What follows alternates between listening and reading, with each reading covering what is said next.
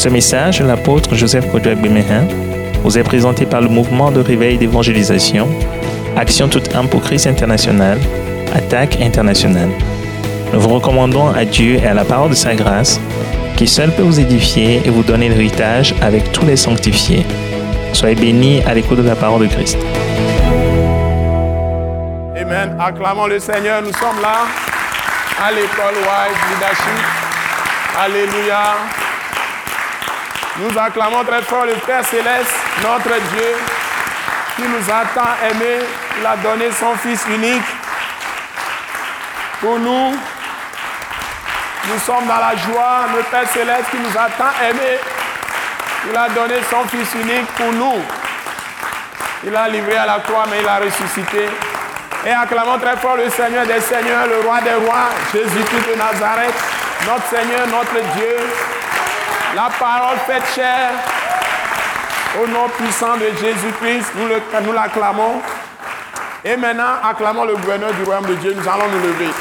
Le gouverneur, le Saint-Esprit, qui a engendré le Fils du Dieu vivant, qui nous l'a donné, qui l'a conduit sur cette terre, qui l'a conduit à la croix et l'a ressuscité d'entre les morts.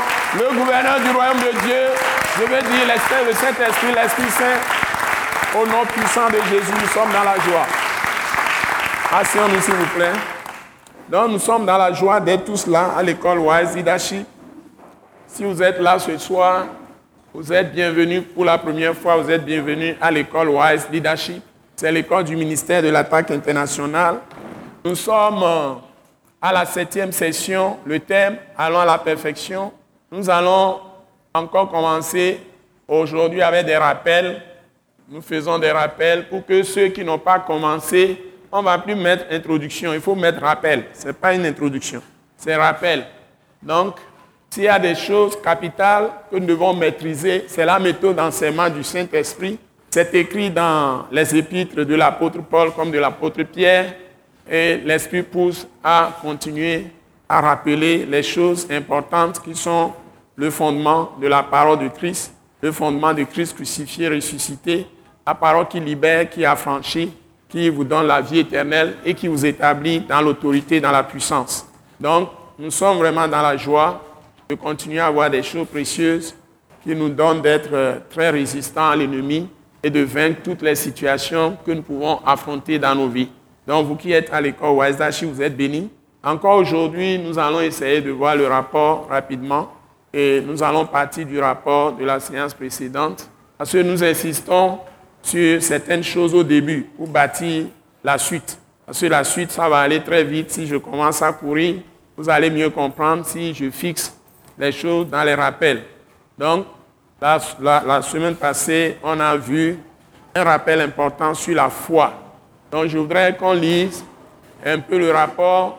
Donc, on n'a pas besoin de tout lire. C'est possible que je m'arrête euh, en route.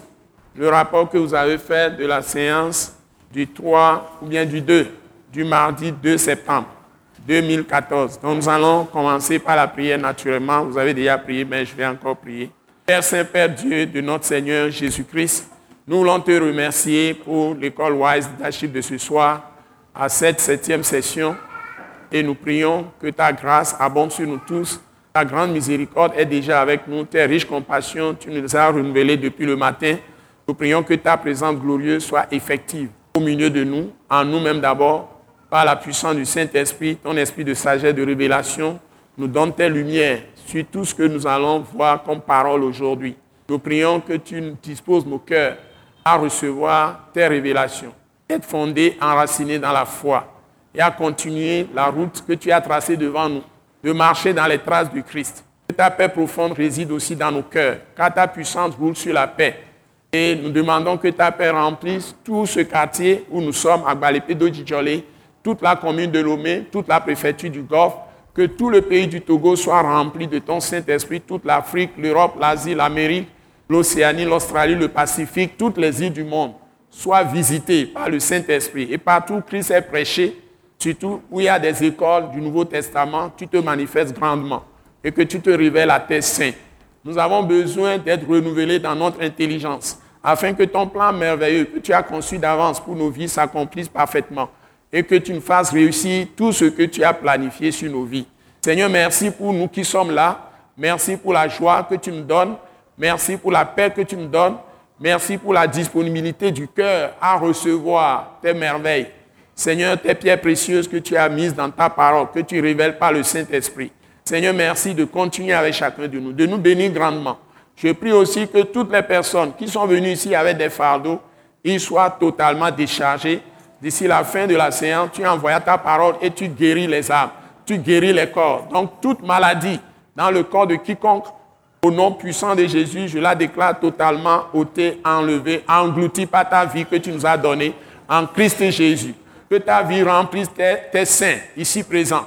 Ta vie remplit chacun de nous, l'esprit, l'âme et le corps et que ta vie, qui est la lumière, remplisse tout notre être, l'esprit, l'âme et le corps. Nous sommes des enfants de lumière pour ce monde.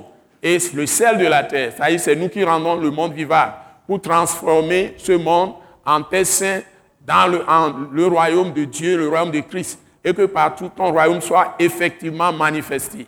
Nous confions toute la nation, même du Togo, entre tes mains. Tu connais ses besoins.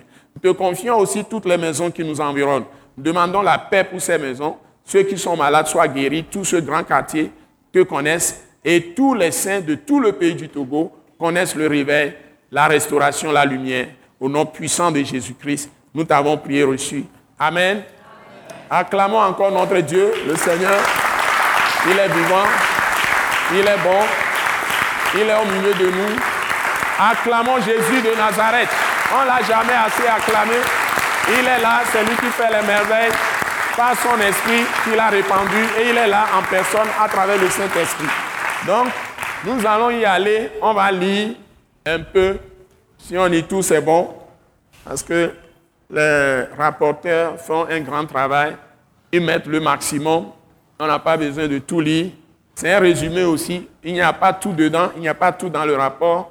Si vous voulez avoir tout, il faut être dans la séance. Donc, nous donnons un diplôme que nous appelons diplôme d'apprentissage de la parole de la grâce que vous recevez après la session. La session dure 10 mois, le premier mardi du mois d'août jusqu'au dernier mardi du mois de mai.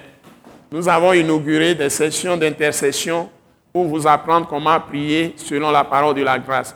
Parce que ce qui change fondamentalement dans votre vie quand vous venez à cette, à cette école, c'est que vous partez d'un état de faiblesse dans la foi, d'un état de faiblesse même. Ça peut être dans votre corps physique même, dans votre âme, des faiblesses, dans les émotions. Vous êtes très fragile dans les émotions. Vous vous souciez, vous avez beaucoup de peur, beaucoup d'intimidation, beaucoup de doutes.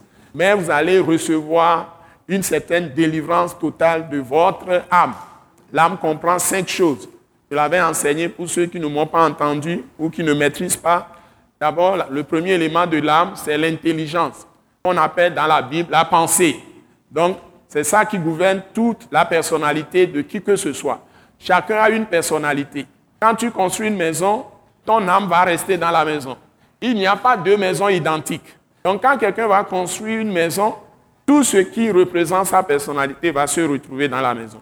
Donc, c'est l'âme. L'âme, il y a la pensée. Et la deuxième chose importante, il y a la volonté. Et puis il y a les sentiments, les émotions, les désirs. Tout ça, c'est ta personnalité. C'est là où le diable travaille le plus pour détruire l'homme. Et puis tu as la conscience. La conscience, c'est ce qu'on appelle l'esprit. dans le vocabulaire philosophique ou dans le français ordinaire, on l'appelle le subconscient. Mais la Bible l'appelle la conscience. Donc la conscience, c'est ton esprit humain. C'est l'esprit de l'homme qui est en lui. Donc l'homme qui ne connaît pas Dieu est séparé totalement de lui. Ça veut dire que sa conscience est morte. Son esprit est totalement mort. Il a le corps, il a l'âme, les émotions, tout ça qui travaille, mais l'esprit est mort. Donc si tu es né de nouveau, c'est ton esprit qui va naître, qui est ravivé, qui est revenu à la mort. Ton esprit est ressuscité. C'est ce qu'on appelle la nouvelle naissance. Donc si tu es, tu es né de nouveau, c'est dans ton esprit, c'est-à-dire dans ta conscience qui est lavé par le sang de Jésus, régénéré par le Saint-Esprit, avec la parole de Christ, la parole de Dieu. Donc si tu n'entends pas la parole de Christ, parole de Dieu n'est pas forcément parole de Christ. Il faut que vous compreniez ça aussi. Je peux commencer par aussi euh, par ça comme rappel. La parole de Dieu n'est pas forcément la parole de Christ. Hein? Quand on dit la parole de Dieu, la parole de Dieu a été révélée progressivement. Donc la parole de Dieu, au temps d'Abraham, d'Isaac, de Jacob, etc., n'est pas totalement révélée au temps de Moïse. Ce n'est pas totalement révélé. Au temps des prophètes, ce n'est pas totalement révélé. Donc, c'est avec Jésus-Christ que toute la parole de Dieu a été pleinement révélée et totalement manifestée. Et c'est lui-même d'ailleurs. Mais les gens ne comprennent pas. Par exemple, nous avons eu des gens qui ont commencé l'école Wise Ils viennent à l'école non pas pour recevoir ce que nous enseignons, mais ils sont venus simplement parce qu'ils ont vu quelque chose de bon dans ce que nous enseignons à la télévision ou dans l'église implantée par l'attaque internationale. Et ils sont venus à l'école Wise et ils ont commencé à juger ce que nous disons en fonction de ce qu'ils connaissent déjà. Voilà, tu viens dans une école qu'on appelle école du Nouveau Testament. Tu dois te placer dans la position de Jésus sur la terre quand il était sur la terre. Écoutez-moi bien. Donc, si vous ne comprenez pas ce que je dis ce soir, vous allez faire beaucoup d'erreurs. Et ça va vous nuire vous-même. Vous devez vous mettre, c'est-à-dire, moi qui suis ici, vous devez me voir exactement comme Jésus-Christ qui est arrivé, qui est dans la chair et qui est en train d'annoncer sa parole à ceux à qui? À tous ceux qui étaient déjà prophètes. Même s'il y en a qui sont morts, il y avait des prophètes quand Jésus était venu sur la terre. Et tous ces prophètes-là, on peut les considérer qu'ils étaient tous là. Ils ont commencé tous à écouter Jésus. Et tous les anciens sacrificateurs, les souverains sacrificateurs qui ont existé depuis Aaron, avant la venue de Jésus, on peut supposer qu'ils étaient tous là. Et que les Lévites étaient tous là. C'est eux qui enseignaient dans le temps la parole de Dieu au peuple. Et les sacrificateurs enseignaient la parole de Dieu au peuple. Ils étaient tous là quand Jésus est arrivé. Et tous ceux-là sont représentés par les docteurs de la loi qui étaient là, par les pharisiens, les scribes, les sadducéens, de l'époque de Jésus. Et vous voyez Jésus qui est arrivé? Jésus n'a pas pris la parole de Moïse, ni la parole d'Ésaïe, ni la parole de Jérémie, la parole de Daniel pour les répéter. Jésus est venu avec une parole tout à fait différente. Le style est différent, l'approche est différente, la méthode est différente, la manifestation de cette parole est différente. Des miracles, des miracles sur des miracles, des merveilles que Israël n'a jamais vues. Et ceux qui sont là, qui sont les détenteurs du canon juif, du canon biblique, c'est-à-dire ce qu'on peut reconnaître comme la parole de Dieu qui a été rassemblé pour la première fois par le scribe, le docteur Esdras, si vous connaissez l'histoire de la Bible. Ensuite, amélioré au temps de David. David a rassemblé beaucoup. Et puis Salomon a fait beaucoup de travail pour rassembler la parole de Dieu. Après Salomon, il y a les Ézéchias, etc. Il y a eu d'autres rois hein, qui ont fait le travail de rassembler les, les, les paroles qui sont considérées comme canoniques, c'est-à-dire inspirées par Dieu lui-même, qui a donné sa parole aux prophètes d'Israël. Et on considère ces gens comme prophètes depuis Moïse. Moïse est un prophète, mais en même temps un conducteur de peuple, un homme de Dieu.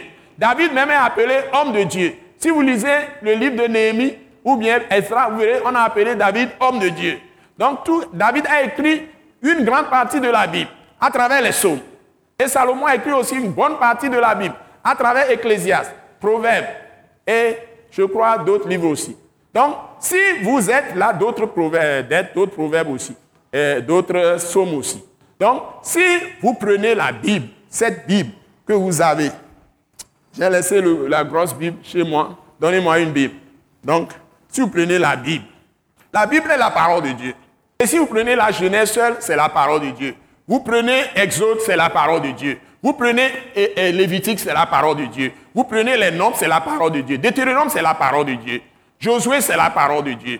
Et puis maintenant, si vous entrez dans d'autres livres comme Néhémie, Ruth, etc., euh, c'est ça, Ruth, euh, plutôt, ouais, Ruth, c'est Ruth, Ruth, Esther, etc., vous arrivez à Esther, Néhémie, vous arrivez à Proverbes, euh, un chronique, deux chroniques, un roi, deux rois, un Samuel, deux Samuel, tous les livres Vous prenez maintenant les prophètes Ésaïe, Jérémie, Lamentation de Jérémie. Après, vous avez euh, Ézéchiel. Après Ézéchiel, vous avez Daniel, etc., etc. Vous arrivez jusqu'à Malachie. Ça compte 39 livres de l'Ancien Testament. Donc Moïse avec tous les prophètes. Hein, et les livres historiques. Et puis les livres, les psaumes, etc. Donc, si vous prenez Ancien Testament, vous avez en tout 39 livres. Vous voyez? Donc, la parole de Dieu n'est pas, comment j'avais exprimé ça? N'est pas forcément la parole de Christ. C'est ce que je suis en train de vous dire. Parce qu'il y a beaucoup de gens, il y a même les gens qui sont en train de se réunir. Ils prétendent qu'ils sont en train de se réunir. Parce qu'ils ont entendu des choses à l'attaque internationale. Ils étaient avec nous, mais ils ne sont pas des nôtres. Maintenant, ils sont, en train, ils sont dans la confusion totale. Ils sont en train de se perdre, de se faire un grand mal. Et ça va les ruiner. Parce qu'ils veulent juger ceux qui ne comprennent pas. Et c'est ce que j'explique, je vous explique ce soir. Ils veulent, ça y comprendre, ça ils veulent s'attaquer plutôt à ceux qui ne comprennent pas. La Bible enseigne, je vais vous donner le passage. Ce que je dis, la Bible enseigne. Je vais vous donner le passage tout à l'heure. Le pasteur Joseph Kodwa n'enseigne rien si ce n'est pas dans la Bible. Je vais vous donner le passage. Ce que je dis exactement, vous l'avez dans la Bible. Donc, vous avez, n'est pas forcément la parole, est-ce que j'ai dit la parole de Christ? La parole de Christ, c'est autre chose. Donc, ce n'est pas forcément toutes les paroles que vous avez. Les gens disent, ils prêchent parole de Dieu, parole de Dieu. Non, non, non, non. S'il vous plaît. Ce n'est pas tout le monde qui prêche la parole de Dieu. Donc, si je veux enlever Ancien Testament pour enlever toute confusion, 39 livres, je vais effacer. Donc, la première déclaration que je suis en train de faire comme rappel, c'est que la parole de Dieu ne signifie pas forcément la parole de Christ. Hein? Vous pouvez dire ne signifie pas ou ne signifie pas. Quand on dit parole de Dieu, ça ne signifie pas forcément la parole de Christ. C'est ce que j'affirme. Donc, si on dit parole de Dieu, ne croyez pas que tout ce qui est parole de Dieu est parole de Christ. Or, la seule chose qui sauve, la seule chose qui vous donne la puissance de Dieu vraie, la vraie puissance de Dieu, la seule chose qui va vous donner la vraie foi, et que vous allez avoir relation avec ce vrai Dieu, hein, qui s'est révélé à Abraham, à Isaac, à Jacob, ensuite les prophètes, etc. C'est la parole de Christ. Parce qu'on vous dit dans Romains, chapitre 1, verset 17, je vais corriger tout à l'heure ça dans votre document. C'est une erreur que je vais corriger. Les rapporteurs ont écrit, je vais corriger ça. C'est pourquoi je rappelle ça. Vous voyez Dans cette, cette, ce verset, on vous dit, qu'est-ce qu'on vous dit? Prenez ça, on va lire. Prenez votre Bible. Romains 1. Qu'est-ce que j'ai dit? C'est Romains 1. Ce n'est pas Romains 1. Romains 4, Romains 10. C'est Romains 10. Ce n'est pas Romains 1. C'est Romains 10. Donc, Romains 10, verset 17. Donc, vous prenez votre Bible, Romains 10, verset 17. Ceci est très important que vous maîtrisiez ces choses. Si c'est une seule chose que tu viens à l'école Wise Daship et tu retiens ça sérieusement et tu acceptes, parce que c'est la parole de Dieu que nous enseignons. Nous vous donnons les versets. Le document que vous avez, toute parole est appuyée par son passage. Ce n'est pas un passage sorti de son contexte comme les gens le font, mais c'est dans un ensemble de paroles. Vous pouvez vérifier avec toute la Bible. C'est toute la Bible qu'il faut prendre. Et ça correspond bien. La pensée que nous exposons, ce n'est pas des pensées isolées. Donc, nous parcourons toute la Bible. On peut vous citer deux passages, trois passages, un passage. Donc, tout est coordonné, c'est harmonisé pour ne pas vous induire en erreur. Parce que la Bible dit ceux qui enseignent, ils seront sévèrement jugés. Nous, nous sommes conscients de là où nous allons, de ce que nous faisons. À l'attaque internationale, nous sommes très, très conscients. Surtout le pasteur Joseph Kodjoa Gouméhen. Je ne m'amuse pas avec ma vie parce que je ne suis pas sorti du système religieux d'une église. Dieu m'a appelé directement et la voix que j'ai entendue achète une Bible. C'est à partir de la lecture de la Bible, j'étais déjà un homme, un homme chercheur, c'est-à-dire j'ai déjà fait des choses, j'ai écrit, j'ai fait des recherches, tout ça. Et j'ai fait la même chose avec la parole du Christ. Et donc j'ai fait des recherches, j'ai vérifié tout avant d'aller dans une église. Donc je connaissais Christ avant d'aller dans les églises. Bon, quand je suis passé dans les églises, les doctrines d'église m'ont égaré. Dieu a dû me reprendre pour m'amener encore à l'origine, c'est-à-dire à la Bible elle-même, et m'a donné un ministère totalement séparé d'une église locale. C'est un ministère de réveil et d'évangélisation. C'est un ministère qui travaille avec toutes les églises finalement. Et ça m'amène donc à ne pas être d'un bord, à être dans un certain équilibre. Donc il ne faut pas exagérer. Il ne faut pas aller à des extrêmes. Il ne faut pas être extrémiste. Donc il faut être dans un certain équilibre. Et tu fais attention pour que c'est l'esprit qui parle. Par exemple, pour pouvoir venir vous faire l'enseignement ce soir, j'aurais pu passer mon temps à dormir, à, me reposer. Si je dois, euh, par exemple, euh, obéir à mon propre corps, tranquille, je, fais, je mange bien, je dors bien, tout ça. Mais je dois laisser mon corps de côté comme Jésus, comme les apôtres, euh, les prophètes font aller chercher la face de, Dieu quelque part. Les prophètes, eux, ils vont dans la brousse, ils vont quelque part au bord euh, d'une rivière, d'un cours d'eau, quelque part. Jésus va à la montagne, etc. Tu te retires et tu dois parler avec Dieu. Il faut que Dieu te parle avant que tu ne parles aux autres. C'est de grands sacrifices que je fais avant de venir faire un programme. Même peut-être que la nuit même, tu cherches la face de Dieu, tu dors à peine deux heures de temps, trois heures de temps.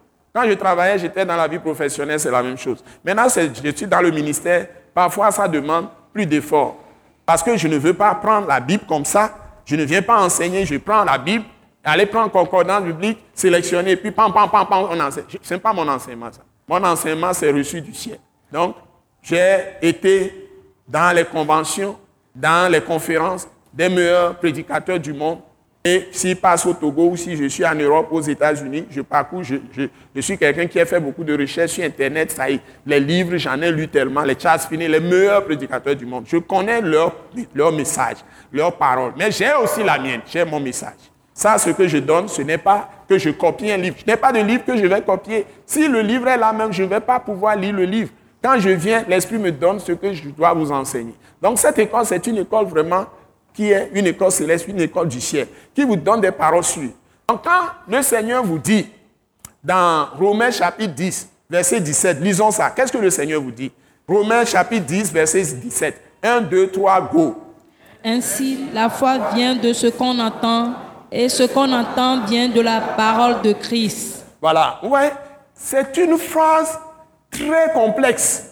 Ça paraît simple, mais nous pouvons rester sur cette seule phrase ou ce seul verset pour toute cette soirée. Nous avons à peu près 1h30, 2h de temps passé ensemble. Quand je viens comme ça, 1h30 environ, 2h maximum. 1h30 environ, c'est ce que je fais. Je m'arrête à 21h. Donc, 1h30 environ, maximum. Oui, c'est 1h30, puisqu'il faut faire les offrandes, tout ça aussi. Donc, ce verset-là, ne prenez pas ça comme ça. Il faut aller dans l'esprit pour comprendre ce verset.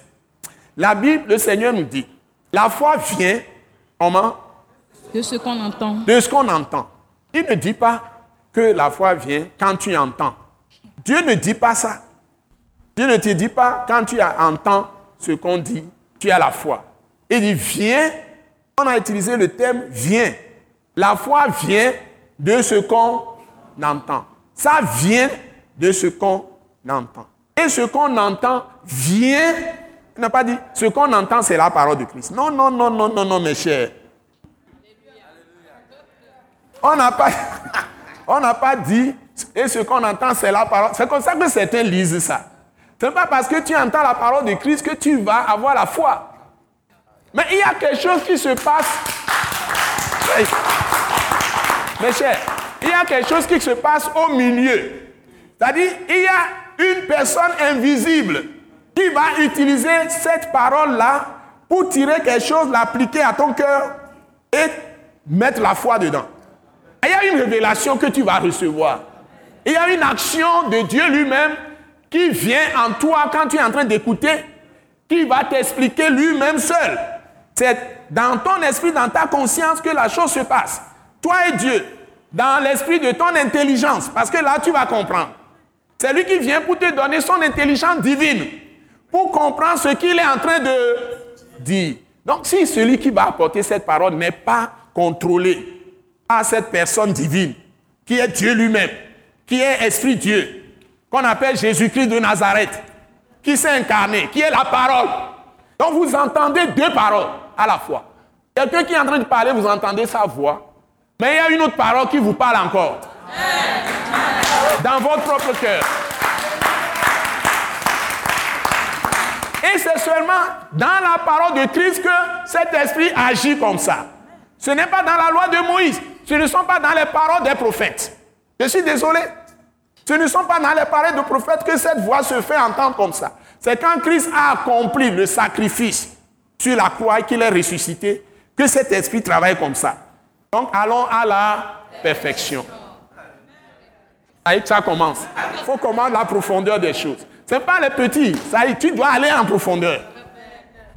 Vous voyez? Tu dois aller en profondeur. Donc ce n'est pas tout le monde qui peut se lever pour enseigner cette parole. Hein? Si tu prends la question du mariage, par exemple, les gens sont en train de parler. Est-ce qu'ils ont reçu la révélation de tout ce que Dieu dit sur le mariage? Mais ce n'est pas mariage qui est mariage. Ce n'est pas tous les mariages qui sont mariage. Moi-même, je ne savais pas. J'étais dans l'ignorance aussi, comme tout le monde. Jusqu'à ce que tu reçoives la révélation. Je suis désolé. Vous parlez de ministère. Vous croyez que le ministère vient comme ça? Tu peux être en train de faire le ministère, mais tu n'es pas encore dans le ministère. Jusqu'à ce que Dieu me vienne pour te mettre dans le ministère. Tu peux être prédicateur sans être appelé par Dieu. Tu, peux avoir beaucoup de succès. Jusqu'à ce que Dieu même t'appelle après pour que tu sois prédicateur. La même chose si tu es prophète, docteur, tout ça. Donc il y a beaucoup de choses que nous faisons et nous passons à côté. Ouais. Donc cette école Wise Leadership, c'est une école du ministère pour établir les gens qui veulent faire vraiment un vrai ministère de puissance qui comprennent les choses selon Dieu, selon l'Esprit. Hmm? Donc, la parole, cette parole, j'ai pris ça chez un frère, c'est chez qui? C'est chez qui? Bon, ok. Cette parole, quand vous arrivez à l'Ancien Testament, j'ai déjà pris le, le, truc ici. Donc, quand vous arrivez à l'Ancien Testament, vous avez 39 livres, je dis, je vais mettre le cadre ici, 39, Ancien Testament, 39 livres. On appelle tout ça parole de Dieu. Quand Jésus n'était pas encore arrivé. Même les livres de Moïse, le Pentateuque, les cinq livres de Moïse, c'est-à-dire la Genèse. Après la Genèse, c'est l'Exode, Lévitique, le Nombre, Deutéronome. On appelle ça Pentateuque. C'est ça, non? Bon. Les cinq livres de Moïse, les gens sont, c'est la parole de Dieu. Moïse est le premier à écrire ces livres. Bon, après, vous avez les autres qui s'ajoutaient. Quand il y a un livre qui est là, plus les cinq livres de Moïse, six, c'est parole de Dieu. S'il y a un autre qui vient, sept, c'est parole de Dieu. Quand c'était dit, c'est parole de Dieu. Jusqu'à ce qu'on a sélectionné 30. Il y avait beaucoup, hein, mais on a sélectionné 39. On a considéré que c'est des paroles considérées qui sont les paroles de l'Ancien Testament. Et c'est les fondements de la foi. Mais ça a annoncé la venue de quelqu'un, le Rédempteur, c'est-à-dire Dieu lui-même qui va venir prendre le corps. Donc ce n'était pas achevé. Maintenant Jésus est venu. Et maintenant on a retenu 27 livres. On appelle ça le Nouveau Testament. Et le tout fait 66 livres. Et puis on vous dit que c'est bouclé. Donc il n'y a plus de révélation qu'on peut recevoir qui puisse amener quelque chose qui, soit, qui ne soit pas déjà dite dans les 66 livres. Donc tout le fondement établi. Mais la parole par laquelle Dieu agit, on l'appelle parole du Christ. C'est ça que je vous ai mis parole de Christ. Et cette parole, c'est ça que nous appelons la parole de la grâce tout court. Ou bien on ajoute la parole de la grâce et de la miséricorde de Dieu en Jésus-Christ, qui est la parole de la vérité. Une vérité, mais la parole de la vérité. Pourquoi la parole de la grâce? Parce que Dieu, maintenant, a laissé de côté la question de loi pour que les gens suivent sa loi, pour qu'il leur soit favorable. Maintenant, il est venu maintenant lui-même en personne. Il dit, comme la loi ne permet jamais de bénir les gens, de donner la vie aux gens, ça ne fait que tuer. S'il doit tenir compte de la rigueur de la loi, parce que le péché est dans l'homme et la loi donne la puissance au péché. Voilà la contradiction. La grande révélation du Nouveau Testament, c'est que la loi donne la puissance au péché. Lorsque vous êtes dans un milieu où vous fondez vos raisonnements sur des commandements, sur des lois, sur des commandements, que ce soit même les commandements de Jésus, et c'est sur ça que vous insistez, les gens feront plus d'erreurs que si vous fondez votre raisonnement sur la grâce, c'est-à-dire que faveur imméritée de Dieu. Et vous encouragez les gens à croire en Dieu qui donne la vie, qui est la force qui permet à l'homme de faire le bien que Dieu demande. Donc si tu vas à la grâce, c'est-à-dire faveur imméritée de Dieu, qu'il est venu dans le monde, il est mort pour tes péchés, c'est-à-dire toutes les erreurs, les défaillances, les défauts que tu peux avoir, Dieu même est venu devenir ça à ta place. Et il est mort pour toi. Il a vaincu ça, il a vaincu la mort, il a vaincu le mal, il est ressuscité, quoi, il est encore revenu à la vie. Donc si tu crois à ça, Dieu dit, il vient lui-même en toi maintenant. Il vient Haya s'asseoir en toi. Il te remplit de sa personne et il détruit en toi ce venin de péché, la mort, tout le reste, tout ce qui est des ténèbres. Ça y est, l'esprit du mal, il détruit ça en toi. Et son esprit en toi, c'est l'esprit de vie, c'est lui-même qui rend maintenant la vie à ton corps mortel, à ton âme mortelle, à, ton esprit qui est déjà mort. Il ravive tout ça. Donc c'est ce qu'on appelle tu es ressuscité avec Christ. Ce n'est pas la résurrection finale. On vous dit que vous avez été mis à mort avec Christ et vous avez ressuscité avec Christ et vous êtes assis en lui dans les lieux célestes. Pendant que vous êtes encore vivant ici, ici-bas dans votre corps. Tout ça, c'est écrit dans votre Bible. 2 Corinthiens 3, vous le trouvez plein dans Romains 8. Vous me suivez Vous le trouvez dans Romains 6. Tout ça, c'est écrit noir sur blanc. Donc, vous n'êtes pas des morts, vous êtes des vivants. Ce n'est pas après la mort que vous avez la vie éternelle. Donc cette vie de Dieu qui est Dieu lui-même qui vient en vous, engloutit tout ce qui est mortel en vous. Vous voyez? Donc, c'est cette parole-là qu'on appelle parole de Christ, qui n'est pas la parole de Moïse, qui n'est pas la parole des autres prophètes. Donc Dieu vous dit, après avoir autrefois parlé à nos pères, par des prophètes, en ces jours-ci, aujourd'hui Dieu nous a parlé dans le Fils ou par le Fils. Hébreu chapitre 1, lisons ça. Chapitre 1, verset 1 à 3. Donc, mon rappel, quand vous venez à l'école Wise Daship, nous allons nouvelles choses. Hein? Nous sommes dans la dimension d'après la croix et la résurrection de Jésus. Nous nous partons de la mort et de la résurrection de Jésus. C'est-à-dire après la mort et la résurrection de Jésus, c'est là où commence ta vie chrétienne en fait. Et c'est de ces choses-là que nous enseignons à l'école Wise Leadership. Donc, vous tous qui préparez ce diplôme et voulez être des vrais saints, des vrais disciples de Jésus, exercer la puissance et l'autorité de Christ, c'est le fondement que vous devez vraiment maîtriser. Et quand vous arrivez dans cette dimension, ce n'est plus une affaire de juger les gens, d'accuser les gens, de s'intéresser au péché des gens. Vous allez oublier tout ça. Chacun rendra compte pour lui-même devant Dieu. C'est ça le nouveau concept que Christ a amené sur la terre. Donc, il ne vient plus établir quelque chose que quelqu'un doit être derrière toi, fais ceci, fais cela, fais ceci, fais cela, ne fais pas ceci, ne fais pas cela. Dès que tu fais une erreur, il te tape, il, met il a un gourdin, comment vous l'appelez? C'est gourdin, vous l'appelez Il a un, gros bâton, quoi, comment? La massue. C'est la massue, la, massue, il y a faire dedans, non? Hein? Donc, euh, un gros bâton qui frappe, il te frappe avec, avec des jugements. Il n'y a plus ça. Il dit, ils ne seront plus instruits par les gens. Tous seront enseignés de Dieu lui-même. Il va écrire dans ton cœur quoi? Il va écrire dans, son, dans ton cœur quoi? Il va écrire dans ton cœur, dans ton intelligence, il va écrire quoi? Sa loi, c'est-à-dire ses paroles. Et tu sauras ce que tu dois faire. Donc maintenant, c'est une œuvre de l'esprit. Ce n'est plus une œuvre de la chair, de la loi. La chair, c'est la loi. Donc, pour qu'il y ait la loi, il faut un intermédiaire entre Dieu et l'homme. Mais ici, il n'y a plus d'intermédiaire. Dieu est seul. Il a tout accompli seul. Et celui qui reçoit son œuvre, il est en communion directe, en contact direct avec Dieu. Ceux qui l'enseignent, ce sont des instruments que Dieu envoie, non pas pour les dominer, mais pour leur donner les révélations. C'est ça le rôle des pasteurs, des apôtres. Si vous lisez l'apôtre Paul, vous allez comprendre. L'apôtre Paul dit, même aux Corinthiens qui sont charnels, il les traite comme ses frères vrais. Ça dit que l'apôtre Paul ne se voit pas supérieur même aux Corinthiens. Je ne sais pas si vous me suivez. Hein? Il dit qu'ils sont malheureux, ils sont pauvres, eux, ils sont riches. Ça, les Corinthiens sont plus riches. Lui, il est malheureux. Il est comme balayeur de la rue, c'est-à-dire il est comme un dépotoir, mais les Corinthiens sont des gens bien considérés. Donc, l'apôtre Paul écrit, et même son nom, Paul, veut dire petit. Donc, le pasteur qui vient, ce n'est pas un superman. Et que lui n'a pas le droit de manger la pâte. Il n'a pas le droit de boire de l'eau. Il est superman. Il est tellement spirituel qu'il n'a pas besoin de manger. Peut-être n'a pas besoin d'aller au WC même. C'est comme ça que les chrétiens voient les pasteurs.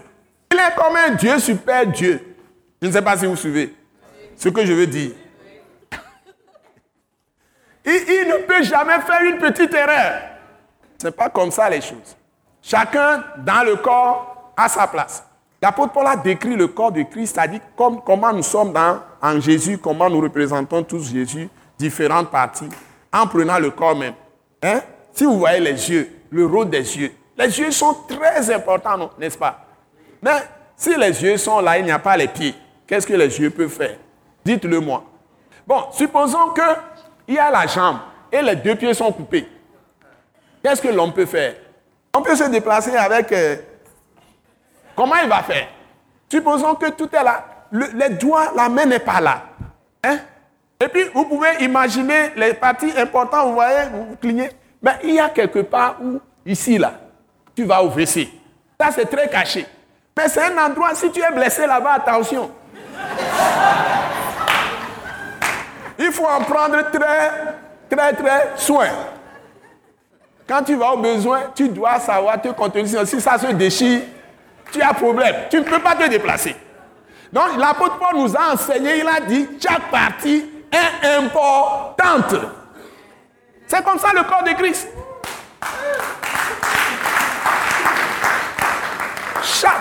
Dieu a besoin de chaque partie du corps pour que le corps soit corps. C'est comme ça dans le corps de Christ. Donc quand on vient, on ne doit pas avoir des airs de Superman. On ne doit pas avoir des idées de Superman sur les gens, super euh, femme sur les gens. Non, non, non. Nous sommes tous en principe devant Dieu. Quand nous venons à la grâce de Dieu, nous sommes tous égaux devant Dieu. Sans exception. Nous avons les mêmes besoins. C'est pourquoi Dieu dit de nous de prendre soin les uns des autres. C'est ça qu'on appelle onction. C'est-à-dire tu as une responsabilité. Dieu t'a placé à un niveau, à un poste, à une position dans le corps de Christ, ou bien dans la famille, en l'église, dans le travail, là où tu travailles au boulot, etc. Tu dois faire correctement ta part. C'est ce qu'on appelle l'onction. Maintenant, en termes spirituels, ce que Dieu te donne comme force, comme puissance, comme capacité de faire ce qu'il te demande, c'est ce qu'on appelle l'équipement, c'est ça, le Saint-Esprit. Nous l'avons enseigné. Donc tu es d'abord pris et Dieu te met dans la position de fils de Dieu. Dès que tu es mis dans la position de fils de Dieu ou fils de Dieu, tu as de l'autorité. C'est ça le pouvoir. Mais tu as maintenant besoin de l'équipement qui te permet d'exercer les fonctions que Dieu te donne dans le corps. Cet équipement, c'est le Saint-Esprit. Donc si tu arrives dans la position de fils, nécessairement, il va mettre dans ton cœur l'équipement qui est le Saint-Esprit. Ce n'est pas une affaire maintenant de commencer à voir les choses de façon théorique pour dire qu'est-ce que ça veut dire baptême du Saint-Esprit? Qu'est-ce que ça, quand est-ce qu'on peut savoir qu'on a le baptême du Saint-Esprit? Il y a un jeune homme qui est venu, un jeune pasteur la dernière fois, m'a rencontré euh, dimanche. Il me dit, les gens ont reçu le Saint-Esprit à la Pentecôte et ils ont parlé en langue. Et après, il y a d'autres qui ont reçu ceci. Les gens, de, les disciples d'Éphèse, ils ont reçu d'abord le truc de Jean-Baptiste. Et puis après, ils ont reçu le Saint-Esprit. Les gens de Cornell ont reçu le Saint-Esprit. Mais il me dit, pasteur, selon vous, parce que Dieu lui a dit de venir me voir, pour que je lui, éclaircisse le point. Il me dit, selon vous, comment on peut recevoir le Saint-Esprit aujourd'hui? Il a regardé, il m'a dit, mais viens à l'école Wise. Il n'a qu'à venir ici. Bon, maintenant, je vais vous expliquer ce soir cela. C'est pourquoi j'ai commencé par ici.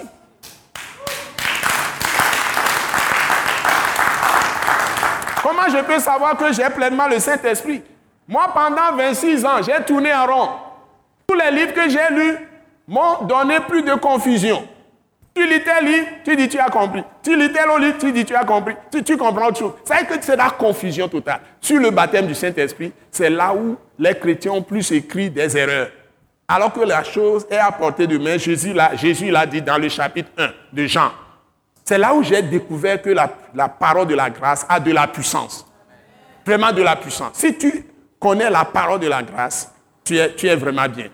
Parce qu'on mélange la loi et la grâce, on cherche les choses, les choses qui sont apportées de main. Je vous dis, dans Jean chapitre 1, Jésus a donné la réponse de façon claire dans un verset.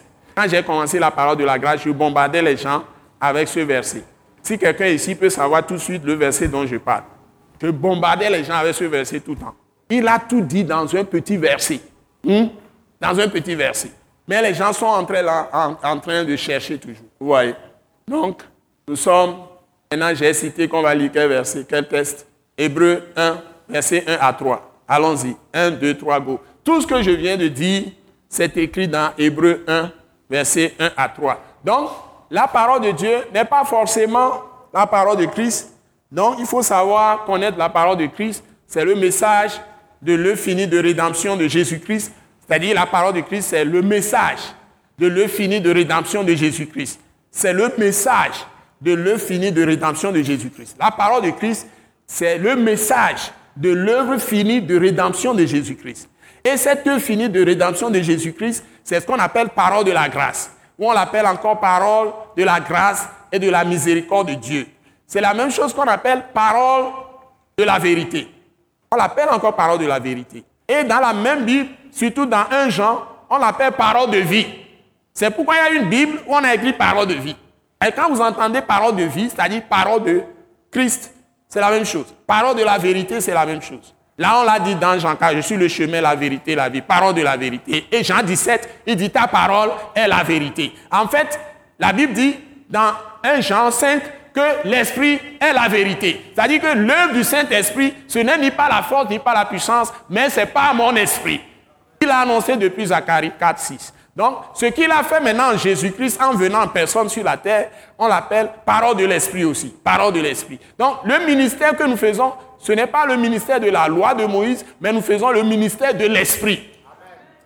Donc, vous qui êtes des pasteurs, des prophètes, des prophétesses, des apôtres, des évangélistes, tout ce que vous avez comme titre, les diacres, les chantres, les hommes de Dieu, les femmes de Dieu, vous avez initié des, œuvres de Dieu, vous devez fonder tout votre ministère sur le ministère de la réconciliation, qui est le ministère de l'infini de rédemption de Jésus-Christ, qui est le ministère de l'Esprit, le ministère de la parole de Christ, le ministère de la parole de vie, le ministère de la parole de la grâce et de la miséricorde de Dieu, le ministère de la parole de la vérité. Et la Bible l'appelle dans Acte 20 tout le conseil de Dieu. Tout le conseil de Dieu. Donc, vous faites vos ministères conduits par le Saint-Esprit. Et vous êtes dans le fullness. Vous êtes dans la plénitude. Ce n'est pas parcelle, ce n'est pas parcellaire. Vous ne voyez pas seulement d'un côté. C'est pourquoi je ce que je prêche à la télévision, c'est très peu de choses. Très peu de choses. Dans l'école Wazaship, vous allez voir jusqu'à la fin de la session tout ce que nous allons voir. Et pendant dix mois, et je vous donne les certificats. Vous faites la session quatre fois. Si je vois votre visage, comment vous êtes éclairé, vous avez le diplôme complet. Sinon, vous faites cinq ans maximum. Alléluia. Alléluia. C'est la présence qui transforme. Finalement, votre, visage va refléter le visage de Christ. Ça, c'est clair. Vous êtes transformé de gloire en gloire. Vous passez de la gloire de la loi et vous avez la gloire de Christ qui apparaît sur votre visage. Parce que vous avez la lumière, vous êtes la lumière. Vous voyez? Donc, c'est ça. Et vous enseignez aussi cette parole. Tout votre ministère doit être ministère qui apporte la vie, qui apporte la puissance, qui apporte l'autorité, qui apporte la liberté, l'affranchissement. Totale délivrance. Il n'y a aucun blocage. Vous devez être libre de vivre la vie abondante que Jésus vous a donnée. Pas être restreint dans un coin. Des gens prétendent que c'est ça l'humilité. Ce n'est pas ça l'humilité. L'humilité et la mort ne vont pas ensemble. Tout ce qui est ténèbre n'est pas humilité. Tu es là, tu as faim et puis tu es, tu, tu es humble. Tu as faim, tu as un problème. Si tu es malade, tu as un problème. Quelle humilité tu as? Non, humilité de mourir doucement. Ce n'est pas, pas une bonne humilité, c'est une fausse humilité. Alléluia. Alléluia. Alléluia. Il faut être dynamique.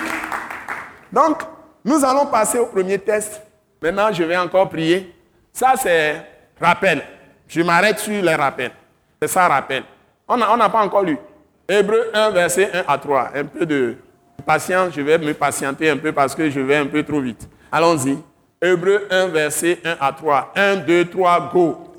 Après avoir autrefois, à plusieurs reprises et de plusieurs manières, parlé à nos pères par les prophètes, Dieu, dans ces derniers temps, nous a parlé par le Fils, qu'il est établi héritier de toutes choses, par lequel il a aussi créé le monde, et qui étant le reflet de sa gloire et l'empreinte de sa personne, et soutenant toutes choses par sa parole puissante, a fait la purification des péchés et s'est assis à la droite de la majesté divine dans les lieux très hauts. Voilà. Amen. Et la Bible dit que vous êtes caché, votre vie est cachée en lui. C'est-à-dire, vous avez été mis à mort, mais vous êtes ressuscité, transféré et mis en lui au-dessus de toutes les dominations, toute puissance, et même Satan au-dessus du diable, de Satan, le chef des ténèbres. Vous êtes des puissants des ténèbres, vous êtes au-dessus de tout ça et assis en lui dans les lieux célestes. Donc, il vous a enlevé de l'indigence spirituelle, la pauvreté spirituelle, des ténèbres. Il vous a lavé par son sang. Il vous a purifié par son sang, l'esprit, l'âme et le corps, totalement. Le premier jour, vous l'avez reçu. Le premier jour, immédiatement. Parce que cette œuvre, c'est lui-même qui le fait en vous. Même pour avoir la, conscience de, de sa personne, qu'il est votre sauveur, qu'il est mort pour vos péchés, c'est lui qui plante ça dans votre cœur. C'est lui qui donne la repentance, c'est-à-dire le renouvellement de l'intelligence que je suis pécheur, je suis vraiment fatigué d'être pécheur, je change de vie. C'est lui qui a planté ça, a insufflé ça. Parce qu'on dit, la foi vient de ce qu'on entend, ce qu'on entend vient de la parole de Christ. Quand tu es en train d'écouter l'évangile, c'est lui qui t'a donné la foi et t'a poussé à te repentir. La foi, c'est-à-dire à placer ta confiance en Jésus-Christ pour recevoir le pardon de tes péchés, pour recevoir le salut, pour recevoir totale délivrance, totale liberté. Ce n'est pas progressif, c'est totalement instantané. Tu es transporté maintenant. Dès que tu reçois le pardon de tes péchés, Dieu vient en toi, il te purifie par le sang de Jésus. Il vient en toi, il te donne le sceau, qu'on appelle le sceau du Saint-Esprit. Il te scelle de l'Esprit. C'est-à-dire, c'est la marque que Dieu met sur toi pour dire que tu lui appartiens. La Bible l'appelle les arts de l'Esprit. Et en comptabilité, on dit à compte de l'Esprit. C'est-à-dire qu'on te donne une avance qui rassure que le reste suivra. Comptabilité. On a passé une écriture en comptable, ça. Par cette parole. Et tes péchés sont totalement effacés par le sang de Jésus. Et à ton crédit, la justice de Dieu, tu es fait justice de Dieu. Pour toujours. Pas une seule offrande, il vous a amené à la perfection. Allons à la perfection. C'est-à-dire, manifestons la perfection. Je te déclare parfait. Manifeste maintenant la perfection. Ne sois pas quelqu'un qui est stupide, qui est là, qui est en train de rêver que moi je ne suis rien, moi je suis pauvre, moi je suis péché encore. Tu es quoi? Tu es juste. Si tu ne le sais pas, je te le dis ce soir. Que personne ne vienne te dire que tu es adultère, tu es menteur, tu es... Tu n'es pas adultère. Tu n'es pas menteur, tu n'es pas faux. Jésus a tout pris. Et ça ne veut pas dire que tu n'es pas venu à Christ. Mais si tu es vraiment venu à Christ, vous croyez que quelqu'un qui est vraiment venu à Christ, il est dans la foi et il marche avec Dieu. Même s'il commet une erreur, Dieu ne, l'impute pas. Dieu ne lui impute plus le péché. C'est ce que les chrétiens ne comprennent pas. Dieu ne lui impute plus le péché. David a eu cette expérience. Il a tué Uri. Il a pris, il a tué Uri, un soldat. D'abord, il a fait adultère avec sa femme. Ça, c'est un véritable adultère par rapport à la loi. Ça y est, il doit conduire la guerre lui-même. Il n'est pas parti à la guerre. Il envoie son chef d'armée, il est resté à la maison. Il est distrait, il circule sur sa maison étage. Il est à l'étage. Il voit la femme du riz en train de se laver. Au lieu de détourner les regards, comme euh, euh, Billy Graham l'a dit, ça y est, le premier coup n'est pas péché. C'est le deuxième coup. Quand j'étais jeune, j'ai beaucoup lu Billy Graham. Le premier regard n'est pas péché. C'est le second regard. Moi, j'ai beaucoup utilisé les idées de Billy Graham pour me protéger contre le péché quand j'étais jeune. Tu vois une jeune fille là, détourne ton regard. Ne regarde pas encore.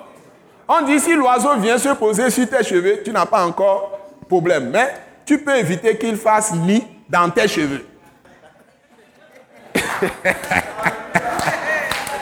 Alléluia. Alléluia. Donc, il faut que tu détournes ton regard et tu continues ta route. Tu ne regardes plus. Si une femme vient se mettre devant toi et puis écarte les jambes, tous tes regards. Quitte là-bas. Ne reste pas là et encore tu vas jeter encore regard. Tu vas tomber.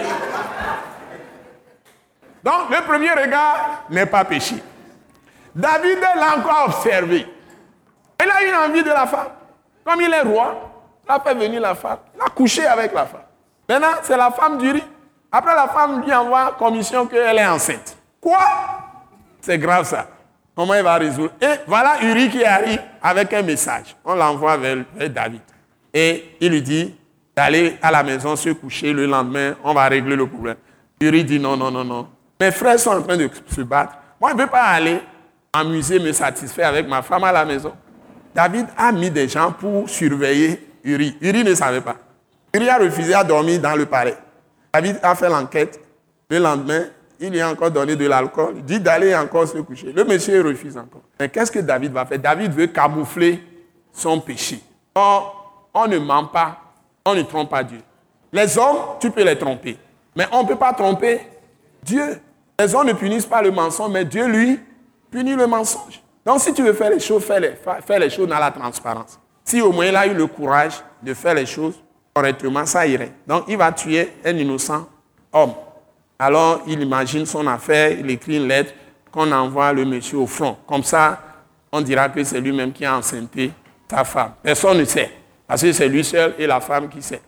Alors, il a écrit la lettre et on envoie, le son général d'armée envoie euh, Uri au front, on l'a tué.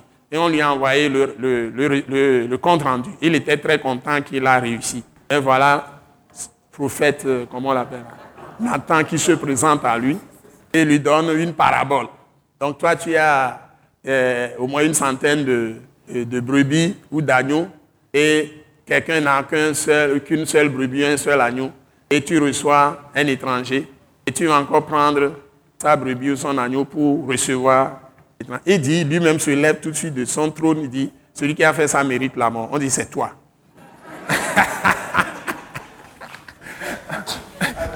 Ce qui me plaît chez lui, c'est que au moins il est humble, dans le sens qu'il reconnaît ses péchés. Donc, David a reconnu ses péchés, mais Dieu a prononcé la sentence. Donc, l'enfant qui va naître va mourir. Et David commence à. Il a, il a enlevé ses vêtements, ses vêtements royaux. Il a commencé, il s'est repenti, il a commencé à chanter à l'éternel, à prier, à faire tous ces trucs pour que l'enfant ne meure pas. L'enfant est né maintenant pour que l'enfant ne meure. Mais l'enfant est quand même mort. Et c'est cette femme même, Bathsheba, la femme du riz, qui lui a fait Salomon après. Et Dieu choisit Salomon maintenant, malgré toutes les femmes que David avait avant, pour être son successeur, roi sur le trône.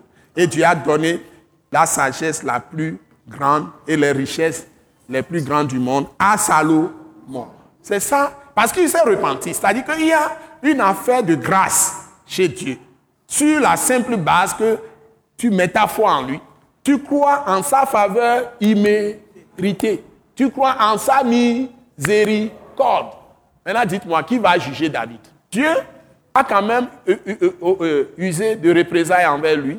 Il dit, il n'y aura pas de paix dans sa maison, il va envoyer l'épée dans sa... Effectivement, ses enfants se sont levés contre lui pour le détruire, tout ça. Il a eu beaucoup de problèmes, mais Dieu l'a toujours secouru. Dieu ne l'a jamais abandonné.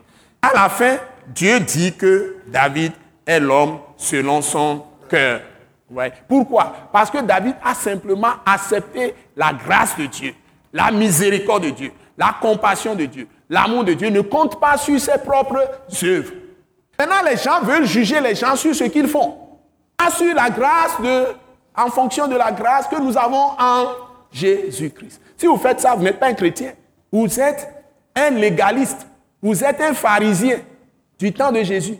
Vous êtes un pharisien. Vous êtes un scribe, les docteurs de la loi. La malédiction de Dieu est sur vous. Tous les chrétiens qui ont la pensée légaliste, qui sont prompts à juger les gens, à juger leurs frères, leurs sœurs, ces pasteurs qui, qui doivent les péchés, qui jugent les péchés, qui font les choses, ils mettent les gens sur des bancs, ils montrent les gens ceci. Tout ça, ce n'est pas conforme à la pensée de Christ. Ce n'est pas conforme. Et vous avez écrit, vous avez, pardon, vous avez lu plutôt ce que David a écrit, qui est le psaume 51. Allez lire le psaume 51. C'est un psaume de l'esprit. Oui ou non? C'est un psaume de l'esprit. Donc allons à la perfection. Laissons les choses de la chair de la loi. Allons à l'esprit. Parce que tout ce qui se passe aujourd'hui que Dieu fait, ce n'est pas l'esprit.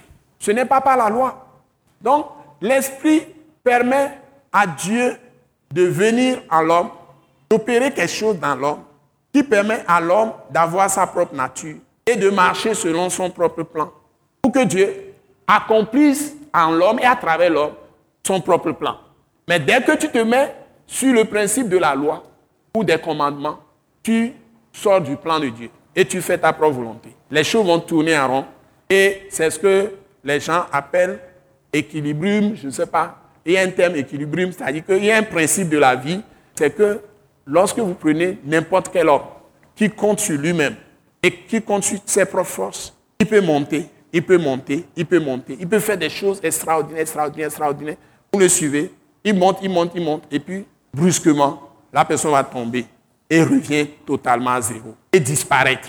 Ça a toujours été comme ça. Vous prenez tous les grands hommes de Dieu qui n'ont pas fondé leur vie sur Christ, sur Dieu, ils n'ont pas la crainte de Dieu, ils ont fini comme ça. Il y a une partie où l'homme excelle, mais il y a une partie pourrie. C'est comme ça que ça arrive à beaucoup de personnes. Que tu sois femme ou homme, si tu es en train d'exceller dans des choses et tu es très content que tu fais ceci, tu fais cela, mais tu es tellement gonflé, ça tu es fier de toi-même, tu es sûr de toi. Ça y est, tu ne fais pas ceci, tu ne fais pas cela. Comme le pharisien qui est dans le temple, qui priait. Moi, je jeûne trois fois par semaine. Je ne fais pas ceci. Mais Jésus a dit, il est parti à la maison. Comment? Avec quoi? Avec ses péchés. Il n'a pas été justifié. Mais il y avait un pauvre qui, publicain qui frappait la poitrine et lui confessait ses péchés. Jésus a dit, lui, il est parti comment? Justifié, pardonné, exaucé. Donc, Dieu ne regarde pas à la quantité de ta bonne justice, ta propre justice, tes bonnes œuvres. Il regarde à ta foi. C'est ce que j'ai essayé de vous expliquer semaine passée, c'est dans vos documents. Donc, euh, si nous revenons à cette journée, ceci étant, j'ai fait une bonne partie de l'enseignement déjà dans, que j'avais la soif de vous donner. Et vous avez ça on va aller dans les Écritures maintenant. Je vais vous montrer de, nouvelles choses. Quelqu'un qui est jeune, qui m'aide, efface le tableau. Et nous allons aller en profondeur pour encore meubler tout ce que je viens de dire. Nous allons voir un test. Vous prenez 1 Corinthiens chapitre 2.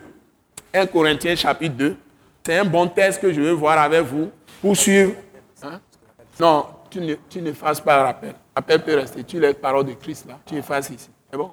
Ici. Tu laisses rappel là, tu laisses ça, puisque ça fait partie du document. Donc, l'introduction, je dis l'introduction. Rappel, je dis on ne parle plus d'introduction, mais rappel. Rappel que j'ai fait, c'est que la parole de Dieu n'est pas forcément la parole de Christ. Ou le terme parole de Dieu n'est pas forcément le terme parole de Christ. Pour le dire bien, quand on dit parole de Dieu, ça ne signifie pas nécessairement parole de Christ. Et j'ai donné D'abord, Romains 1, verset 17. Pour que vous ayez la vraie foi, que vous expérimentez l'autorité. Romains 10, pardon. Romains 10, verset 17.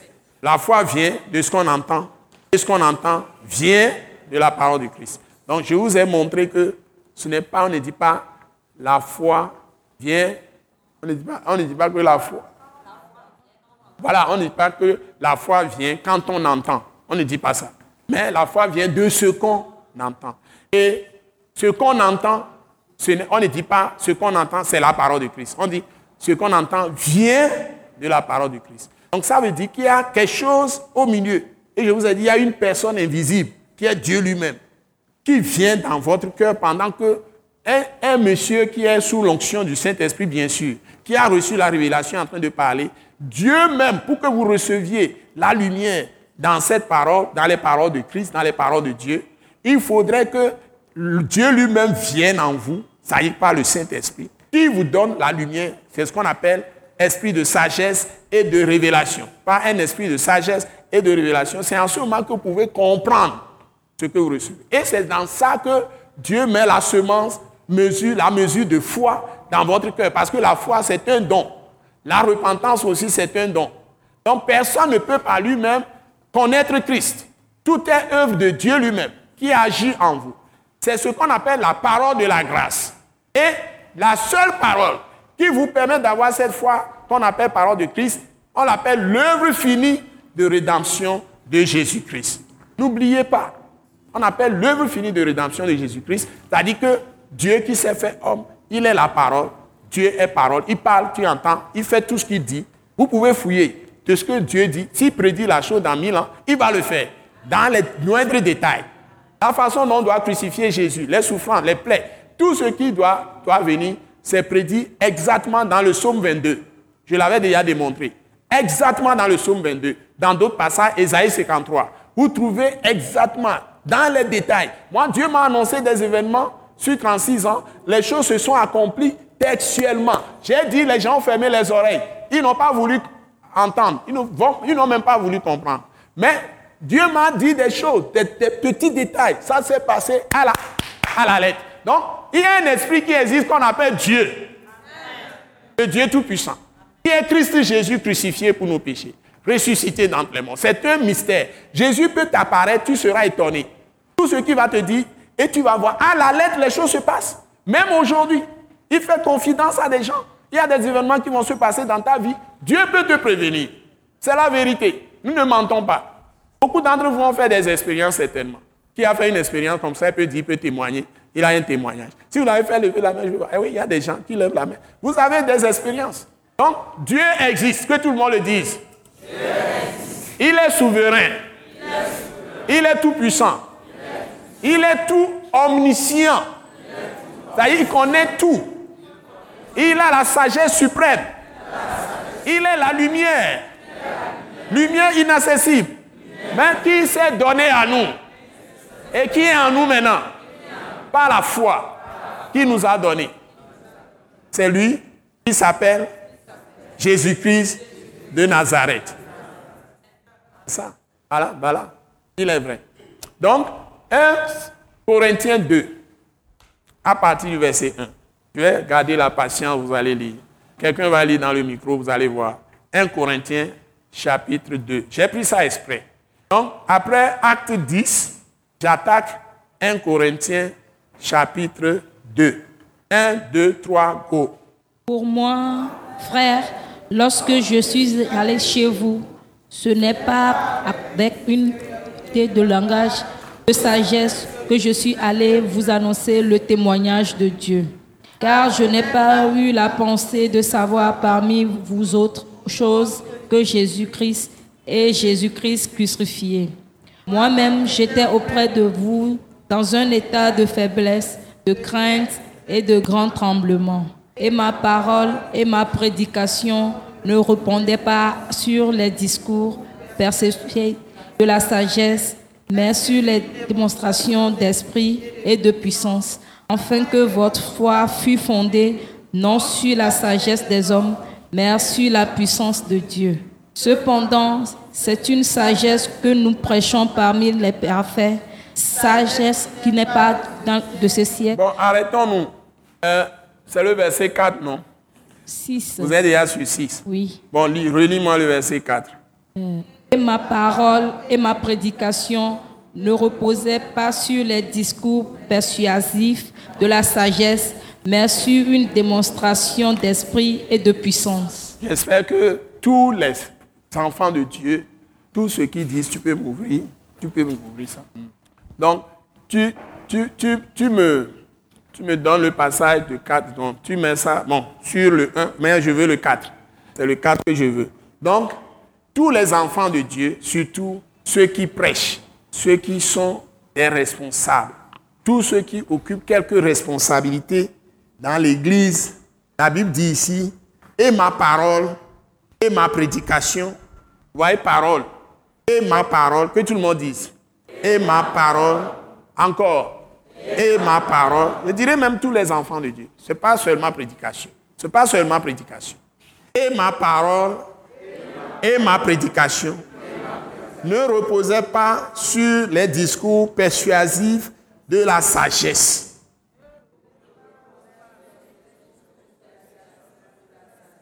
Mais sur une démonstration d'esprit et de puissance.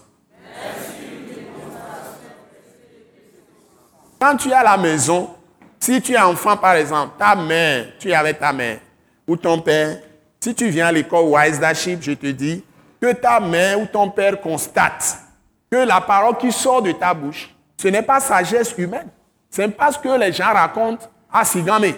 Ce n'est pas ce que les gens racontent dans la rue de Djidjoli ou de Bay. Mais que ta mère, ton père constate que ce que tu dis là, c'est une démonstration d'esprit et de puissance. Si tu es père de famille, tu es mère de famille, tu travailles quelque part dans une entreprise, j'ai eu le privilège de le vivre. Voilà un patron, directeur général qui veut écrire, par exemple, à la présidence ou à une autorité, ambassade des États-Unis, par exemple, ou bien une grande autorité. Parfois, ils ont beaucoup de travail, ils ont beaucoup de choses, ces directeurs généraux, ils n'ont pas le temps. Et s'ils ont un collaborateur qui est vraiment bien, ils aiment souvent demander au collaborateur de, lui préparer quelque chose, selon la position aussi que, que, le collaborateur occupe. Si c'est un directeur administratif ou directeur celui-ci, dans le domaine où il a un problème à régler, il demande à son collaborateur dans ce département de lui préparer quelque chose. Les ministres font les mêmes choses. C'est pourquoi ils ont des directeurs de cabinet, attachés de cabinet, secrétaires généraux, tout ça dans leur ministère. Ce n'est pas eux-mêmes qui rédigent tous leurs discours ou les choses qu'ils doivent envoyer. Parfois, ils demandent des experts étrangers viennent travailler pour eux, pour leur donner les idées qu'ils doivent défendre, pour faire passer leur dossier. C'est comme ça que ça se passe. Hein? J'ai eu le privilège qu'un patron me demande de lui préparer quelque chose qui va aller à un lieu très haut.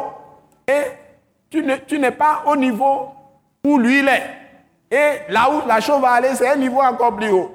Mais tu dois lui préparer ce qu'il doit utiliser. Mais ça demande pas une sagesse terre à terre. Ce qu'on raconte à Sigame là-bas, c'est pas ce qu'on va dire. Ou dans les quartiers de Lomé. Réfléchissez, vous me méditez bien. Ici, il s'agit de faire une affaire. Et parfois, ça engendre des milliards, des millions. C'est de gros intérêts. Donc, il faut écrire quelque chose de costaud. Vous suivez?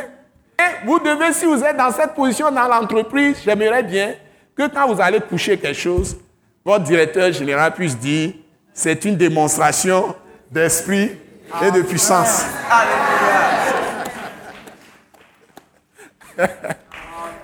Vous savez, on l'a dit de Daniel à Babylone. On l'a dit de Joseph en Égypte. Ils ont un esprit supérieur. Et vous avez le même esprit qu'on appelle le Saint-Esprit. Allons à la perfection. Ce n'est plus les petites choses. Donc vous devez prier pour être dans l'esprit. Il ne faut pas faire des choses terre à terre. Vous devez impressionner les gens par vos réflexions. Ce que vous dites, ce que vous écrivez, les actes que vous posez, ça doit étonner les gens. Les chrétiens tous, vous avez tous l'onction. Vous avez une position de fils de Dieu. Dieu vous a donné le Saint-Esprit pour l'utiliser pour lui, pour montrer que vous êtes un peu mis à part pour lui dans le monde.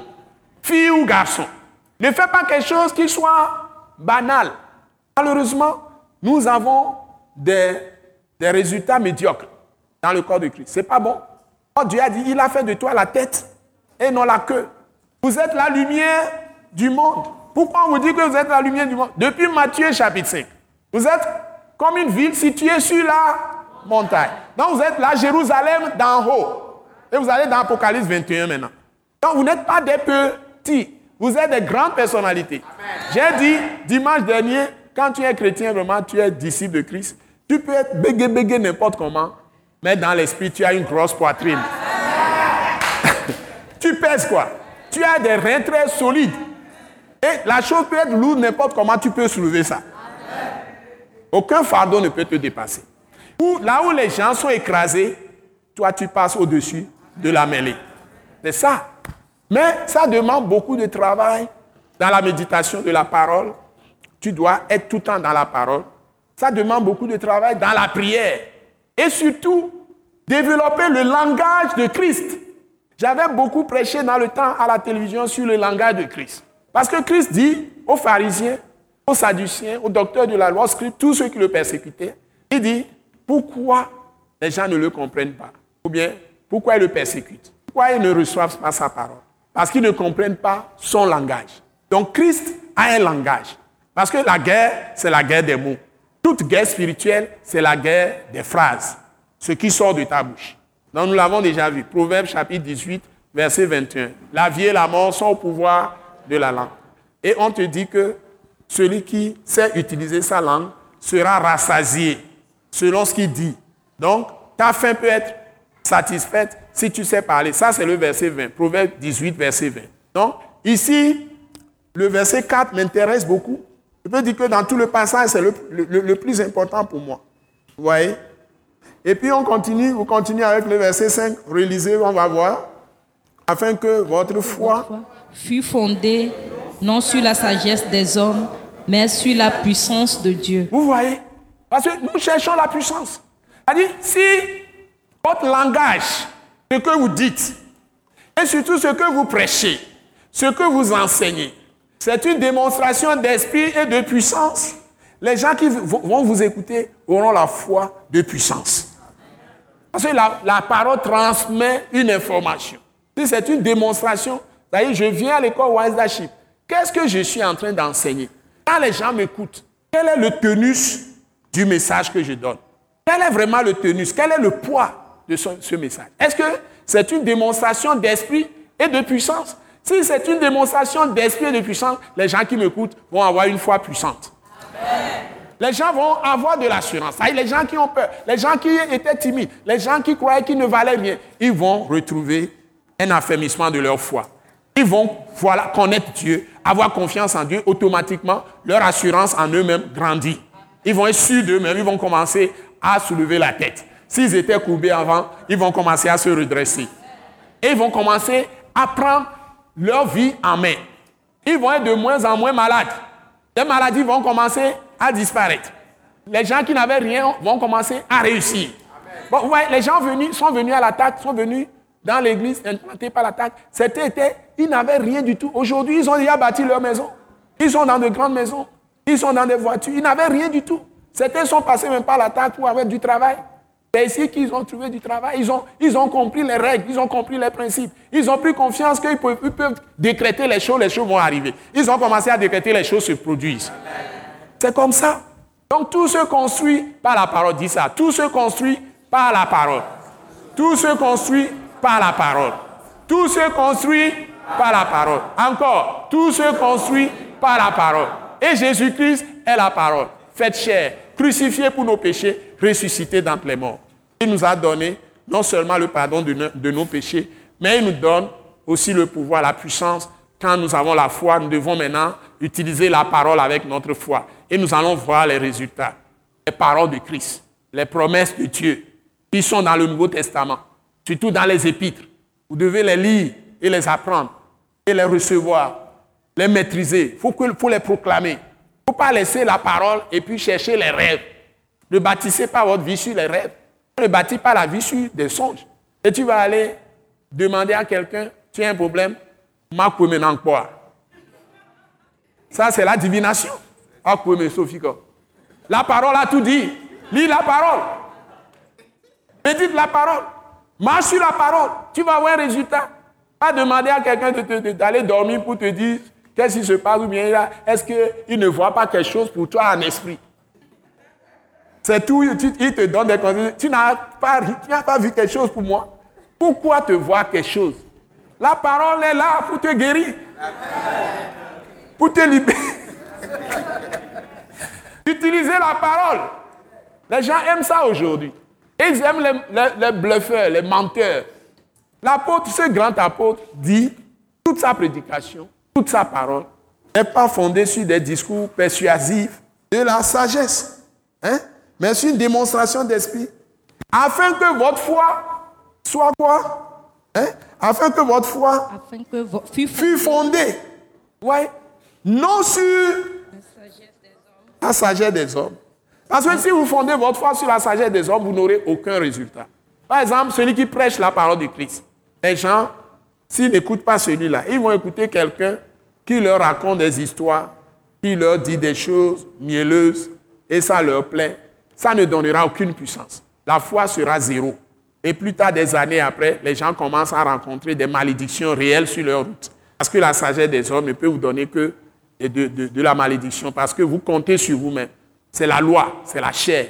On dit ceux qui se confient à la loi ou sont sous la loi, qui marchent selon la dictée de la loi, sont sous la malédiction. Mais sur, ça va être fondé sur la puissance de Dieu. On continue. Verset 6. Allez-y. 1, 2, 3, go. Cependant, c'est une sagesse que nous prêchons parmi les parfaits sagesse qui n'est pas de ce siècle, ni des chefs de ce siècle qui vont être anéantis. Nous prêchons la sagesse de Dieu, mystérieuse et cachée, que Dieu avait des siècles avait destinée pour notre gloire. Sagesse qu'aucun des chefs de ce siècle n'a connue, car s'ils eussent connu, il n'aurait pas crucifié le Seigneur de gloire. voyez, le secret est révélé ici. Voilà. J'avais déjà expliqué ça une fois. Ça, c'est costaud. Nous sommes arrivés verset 8, non? Bon, ce que j'ai mis rappel, c'est un seul point. Rappel, c'est un point. La parole de Dieu n'est pas nécessairement la parole de Christ, c'est le seul point. J'ai beaucoup expliqué ça. Mais maintenant, le premier point, c'est 1 Corinthiens 2, 1 à 4. Je viens de le faire. Maintenant, c'est 2 Deuxième point, 1 Corinthiens 2, verset, 4, euh, verset 5 pardon, à 8. Suivez-moi bien. Il y a quelque chose que on est en train de dire ici. Hmm. On est en train de dire ici. C'est très secret. Mais je l'avais déjà expliqué dans la sixième session. Je vais le répéter aujourd'hui. C'est un grand secret. En fait, si vous connaissez ce secret et vous maîtrisez ce secret, vous n'allez jamais sombrer dans votre vie chrétienne. Je répète, ce secret-là, si vous connaissez ce secret et vous maîtrisez ce secret, vous n'allez jamais perdre la foi, jamais être confus et avoir des situations d'incertitude, de doute. Ça ne va pas venir dans votre vie. Je le répète. Je dis ce secret, si vous le connaissez, vous n'allez pas être dans la confusion. Vous n'allez pas tomber dans les doutes. Vous n'allez pas être dans le flou. Et même sombrer, ça y abandonner la foi. Bon, écoutez-moi bien. La Bible dit que Dieu, l'apôtre Paul parle de sa méthode. Quand il annonce une parole, il va dire une parole, il va prêcher. Il ne se fonde pas sur les discours persuasifs de la sagesse humaine. C'est-à-dire, ce n'est pas l'éloquence, ce n'est pas les cris, les, paroles qu'on tourne quand les gens font les émissions télévisées, les couleurs, c'est pas ça. Lui, ce qu'il fait, il fait recours à quoi? Il prêche quoi? Pardon? Donc, mais il fonde sa parole sur la puissance de Dieu. Il fonde sa parole, c'est une démonstration d'esprit et de puissance. C'est-à-dire qu'il s'appuie sur le Saint-Esprit, il cherche la face de l'Esprit, il doit être rempli de l'Esprit, il reçoit un esprit de révélation et de connaissance de Christ par la prière, par chercher la face de Dieu à travers les Écritures, il cherche le cœur de Dieu, Jésus lui parle par l'Esprit, il reçoit les révélations, et puis c'est sa démonstration d'Esprit. Quand il va parler, il se fonde uniquement sur le fini de rédemption de Jésus-Christ, sur la grâce, sur la miséricorde, la compassion. N'oubliez pas, je vous ai démontré ça euh, avec Acte 10, que si vous prêchez uniquement ce que Jésus a fait sur la croix et sa résurrection, la puissance suit automatiquement. Vous me suivez? C'est ça qu'on appelle la puissance.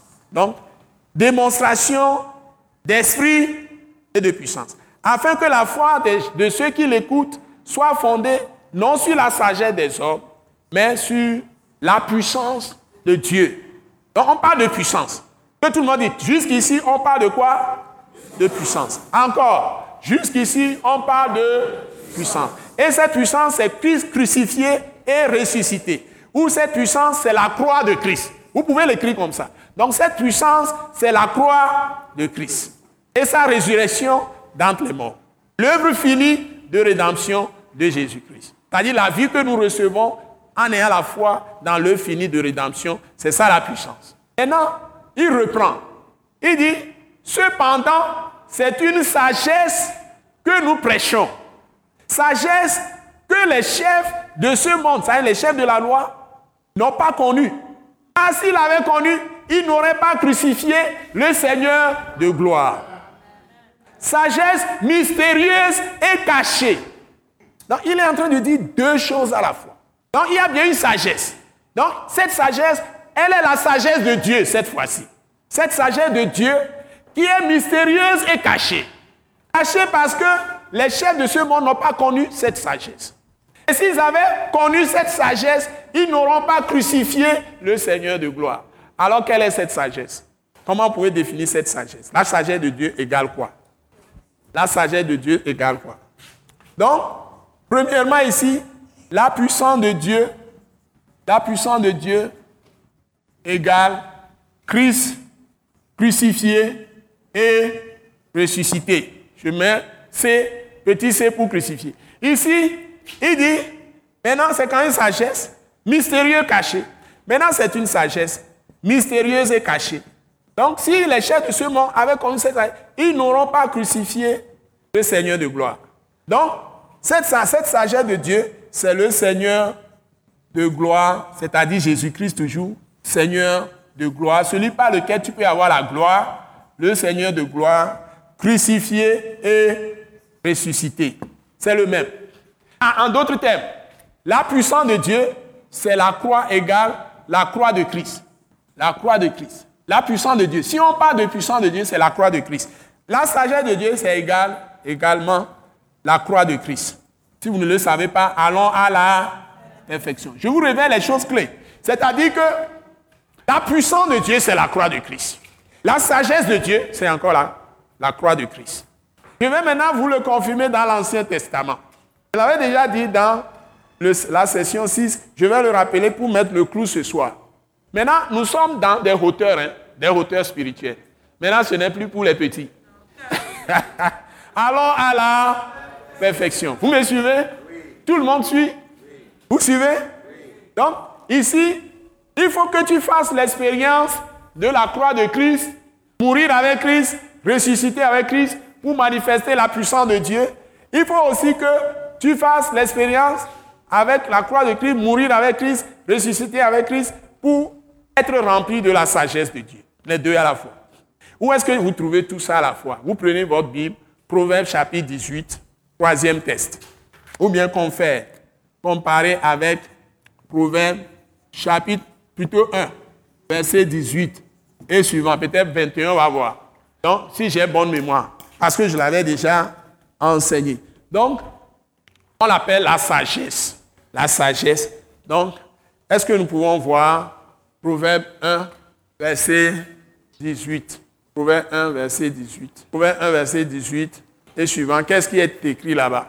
Proverbe 1. Qu'est-ce que vous avez?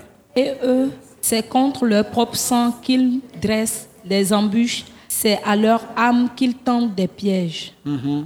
Ainsi arrive-t-il à tout homme avide de gain, la cupidité cause la perte de ceux qui s'y livrent. Mhm. La sagesse crie dans les rues, elle élève sa voix dans les places. Elle crie à l'entrée des lieux brûlants, aux portes, dans la ville, elle fait entendre ses paroles.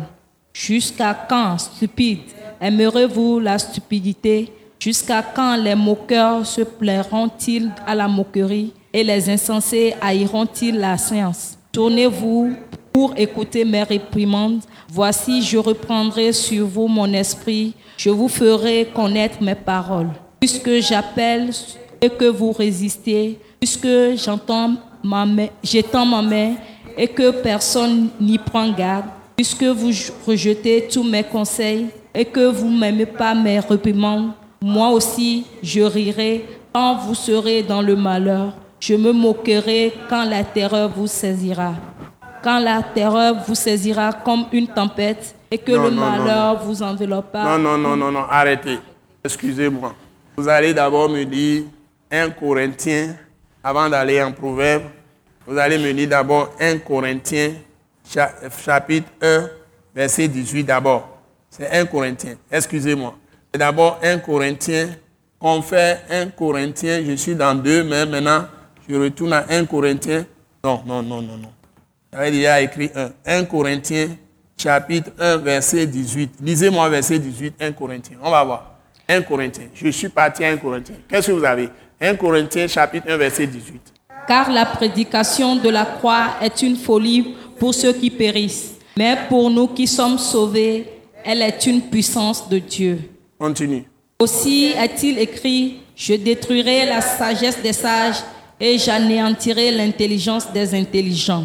Où est le sage? Où est le scribe? Où est le disputeur de ce siècle? Dieu n'a-t-il pas convaincu de folie la sagesse du monde?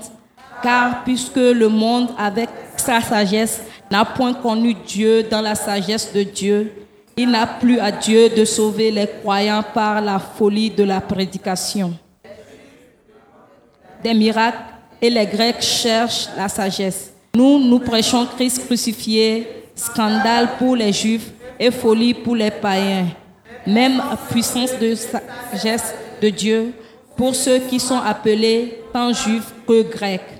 Car la folie de Dieu est le plus sage que tous les hommes et la faiblesse de Dieu est le plus fort que tous les hommes.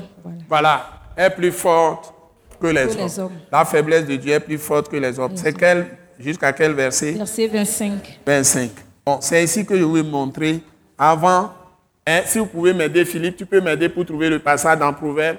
On dit la sagesse a dans sa main gauche richesse, dans sa main droite gloire. Ça dit qu'il y a ça. Le Seigneur de gloire. Hein?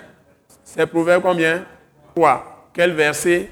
Un Verset combien vous l'avez trouvé? C'est verset 16. Proverbe chapitre 3. Oui, verset 16. Qu'est-ce que vous lisez? 1, 2, 3, go. Dans sa droite est une longue vie, dans sa gauche la richesse et la gloire. Bon, ok.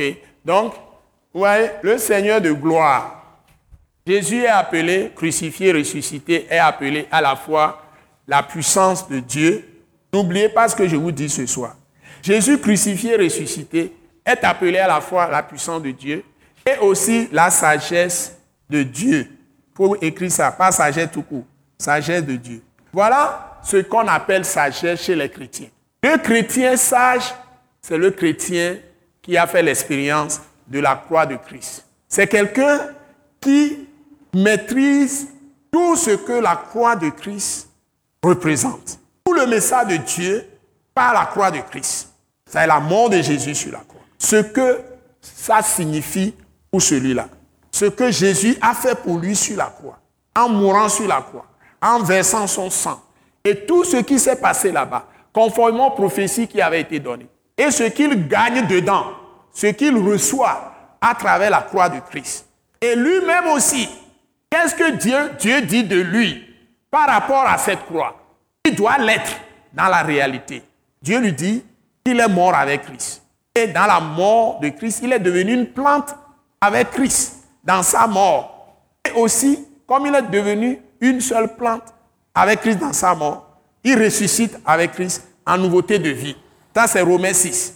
Donc, si tu n'es pas passé par là et tu gardes ta nature naturelle, c'est ce que tu es avant, et tu es resté charnel, c'est-à-dire dans tes pensées. Tu penses comme les gens d'Assigame, tu penses comme les gens de la rue, à Lomé. Tu parles comme tout le monde. Quand il y a un événement, tu interprètes, tu vois la chose comme un être humain normal. Bon, les chrétiens par sont dans les églises. Écoutez-moi bien. Il y a une situation qu'on peut interpréter par rapport à la vie de la croix de Christ. C'est-à-dire tout ce qui se passe dans la vie des chrétiens, dans l'église, on doit l'interpréter par rapport à la vie de la croix de Christ, à la vie de résurrection de Jésus. C'est ce qu'on doit utiliser, la sagesse de, Dieu qui est la croix de Christ. La puissance de Dieu qui est la croix de Christ, c'est ce qu'on doit utiliser.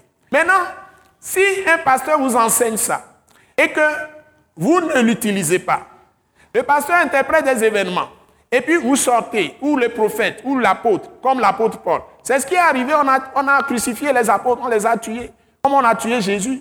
Parce que les gens refusent la parole révélée. Paul a été trahi par beaucoup de gens. À un moment donné, c'est Timothée seul qui était avec lui. On l'a frappé, on l'a arrêté à des endroits, on l'a jeté en prison. C'est les chrétiens même qui ont fait ça. C'est les gens de l'église et les gens de la loi. Toujours les juifs. Ils, montrent les femmes dévotes là, les femmes qui sont dévouées à Dieu. Lisez bien Actes chapitre 10 euh, et suivant. Et le ministère de Paul. Vous allez voir. Quand il, est, venu à Christ, dans Acte 9, dès qu'il est venu, tout ce qu'il a subi, lisez point par point, les actes. Vous allez voir ce que l'apôtre Paul a, subi. Les apôtres Pierre, on a décrété leur mort. Les Juifs sont toujours là, avec cette histoire de loi. Ça veut dire que les gens refusent de renouveler leur intelligence, d'accepter la sagesse de Dieu qui est la croix de Christ, d'accepter la, puissance de Dieu qui est la croix de Christ. Ils ne veulent pas ça. Ils veulent toujours rester dans la pensée légaliste, c'est-à-dire les lois. On dit ceci, on a telle loi dans tel pays, on a telle loi. Nous avons beaucoup de lois. Les lois qui sont des lois religieuses, mais aussi il y a les lois des pays. Mais un chrétien n'est pas gouverné par une loi. Le chrétien est gouverné par l'esprit. Et l'esprit qui est amour, qui est Dieu en lui. Donc notre loi, c'est l'amour. C'est l'esprit amour, Dieu. Les choses ont changé. Et c'est ça, Christ crucifié, amour de Dieu. C'est ça, Christ crucifié, c'est l'amour de Dieu. Dieu a tant aimé le monde qu'il a donné son Fils unique afin que quiconque croit en lui ne périsse point, mais qu'il ait la vie éternelle. C'est ça la clé. Mais les hommes ont du mal à accepter. Donc si vous n'acceptez pas ça, vous ne mourrez pas avec Christ et vous ne laissez pas toute votre intelligence, votre volonté, vos sentiments, vos émotions, vos désirs, votre conscience totalement changer avec cette vérité et vous la vivez en esprit, vous ne pouvez pas expérimenter la puissance de Dieu. Ça, ne pouvez pas l'exercer. Vous ne pouvez pas exercer l'autorité. Le diable les démons vont toujours vous jeter par terre. Mais le jour où vous faites l'expérience de la mort avec Christ, réellement, et vous êtes dans l'esprit de la résurrection, la vie de la résurrection de Christ maintenant, et vous marchez, vous avez autorité sur tous les serpents. Vous avez autorité sur tous les scorpions. Vous allez les écraser. Donc nous voulons la puissance, c'est ça la puissance. Et nous voulons la vraie sagesse. C'est-à-dire que quand les problèmes viennent, maintenant on doit l'interpréter selon la sagesse de Dieu, c'est-à-dire selon la croix de Christ. Si les problèmes viennent, si on veut exercer la puissance, c'est la croix de Christ encore. Et nous allons avoir la victoire. Mais ce n'est pas le langage que tu parles. Donc, tout, toute ma parole et toute ma prédication n'est pas fondée sur la sagesse humaine, mais c'est une démonstration d'esprit et de puissance. Maintenant, si tu laisses cette parole qui est démonstration d'esprit de puissance, et tu adoptes la parole des gens du monde, hein, il y a quelque chose, quelqu'un qui n'est pas chrétien, il est à l'université, il est professeur, quelqu'un qui n'est pas chrétien, il est ménagère ou bien euh, cuisinier à Sigame ou bien dans un restaurant, ou bien quelqu'un qui n'est pas chrétien est une commerçante ou bien cultivateur, il est idolâtre, il se prononce. Maintenant, les chrétiens tremblent une fois que les idolâtres commencent à parler. Ils ont honte d'interpréter les choses selon la sagesse de Dieu, selon la puissance de Dieu. Ils adoptent le langage des gens du monde, ça des gens qui n'ont rien à voir avec Christ, et ils se rangent de leur côté. Et dans la plupart du temps, ils commencent maintenant à calomnier, à parler mal de leurs frères. Donc, ils ne situent pas le problème dans le contexte de la parole de Christ, qui est fondée sur la croix de Christ. Toute la parole de Christ, c'est quoi? C'est de vous raconter ce que vous bénéficiez et ce que vous devez avoir comme connaissance liée à la mort de Jésus sur la croix et sa résurrection d'entre les morts. La session de ce soir, la séance de ce soir, c'est ça que je voudrais vous dire. Et la puissance au centre de ça, c'est le sang que Jésus a répandu. Il n'y a pas d'autre moyen. Toute puissance doit passer nécessairement par le sang de Jésus. Si tu es dans le sang de Jésus, tu es totalement couvert. Et la parole que tu as ne sera parole de démonstration d'esprit et de puissance que si tu es dans la croix de Christ avec le sang de Jésus-Christ. Et puis quand vous prenez Proverbe, le Seigneur de gloire, il a la richesse. Bon, c'est ça, on a, ça, ça, ça, signifie que Proverbe, j'ai écrit ça déjà, non? Proverbe 3, pas encore. Proverbe chapitre 3, verset 16 à combien? 16. Verset 16 seulement? Oui. Ok, vous voyez. Lisez-moi le verset 15. Qu'est-ce que ça dit? Le verset 15. Elle est précieuse que les perles. Elle a plus de valeur que tous les objets de prix. C'est ça. Dans sa main, comment on a dit? Dans sa main droite est une longue vie. Dans sa main droite, une longue vie. C'est-à-dire, si tu viens à la croix, hein, j'avais fait ça une fois, je monte sur les choses, je peux prendre une chaise, je vais aller doucement. Hein. Donc, pardon, pas que je tombe. Pardon? On a pas? Non, ça va, ça va. Je suis un sportif, si ça va glisser, je vais sauter. voyez? Bon, ok. Si vous faites la main comme ça, dans sa main droite, c'est quoi? Dans sa main droite, une longue vie. Une longue vie, ça, il donne la vie éternelle, la vie en abondance, l'immortalité. Dans sa main droite, Dans sa main gauche, la richesse et la gloire. et dans sa main gauche, la richesse et la, gloire. Vous voyez? Donc, vous voyez, c'est Christ crucifié et ressuscité.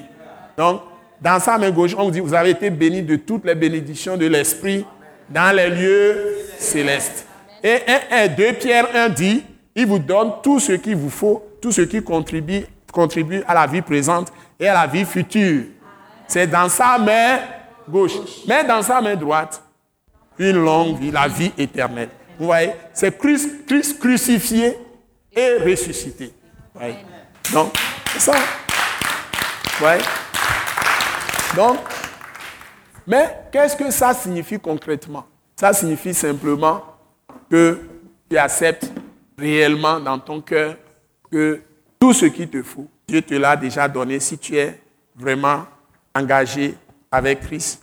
Tu sais qu'il est ton sauveur, il est mort pour tes péchés. Simplement, hein, parce que cette conviction n'est même pas de toi, c'est un don de Dieu. Tu sais qu'il est mort pour tes péchés. Ce n'est pas compliqué. Ce n'est pas quelque chose de nouveau que je vous dis. C'est pour vous faire prendre conscience. Si tu es conscient que Jésus est vraiment mort pour tes péchés, sache à partir de ce soir que cette conviction que tu as suffit que tu aies tout dans la vie.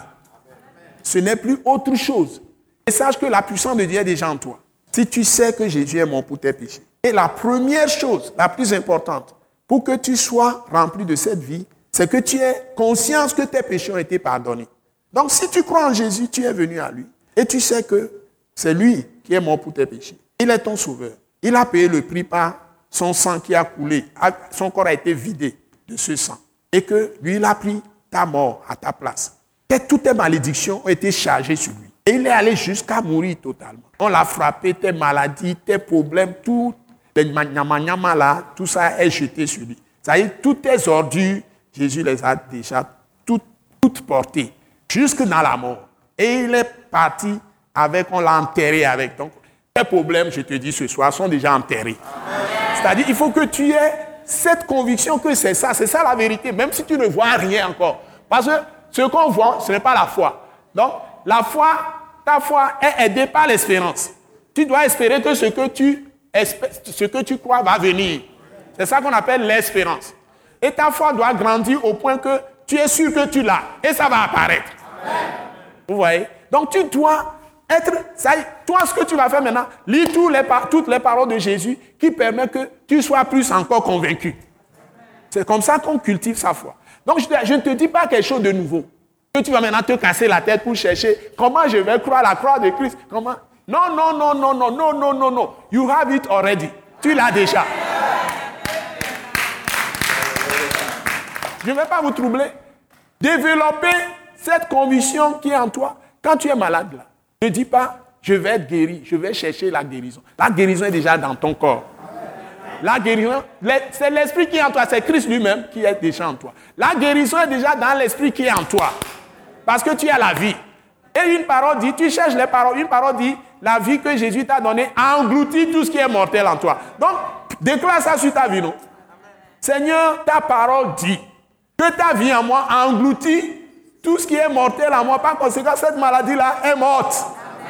Je déclare que par les meurtrissures de Jésus, je suis guéri. Et tu commences à te réjouir, à louer Dieu. Au moins, tu vas gagner quelque chose. Au lieu d'être triste, tu vas au moins avoir l'espérance, l'assurance que tu es guéri.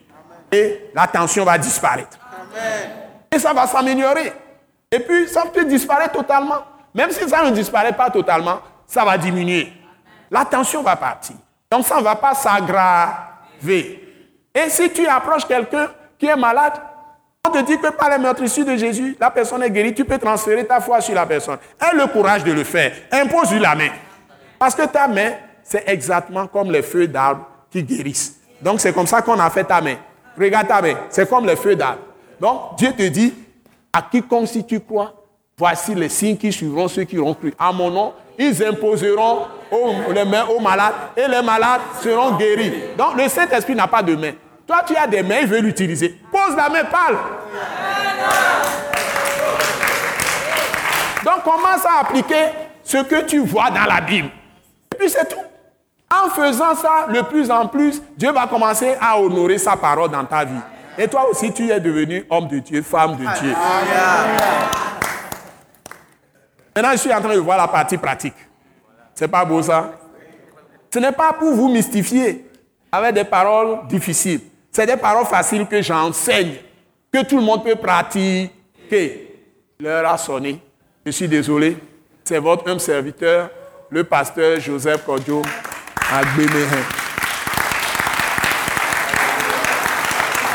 Alléluia. Acclamons le Seigneur. Merci beaucoup. Merci pour nos frères, nos sœurs. Donc, nous allons maintenant faire une proclamation, s'il vous plaît.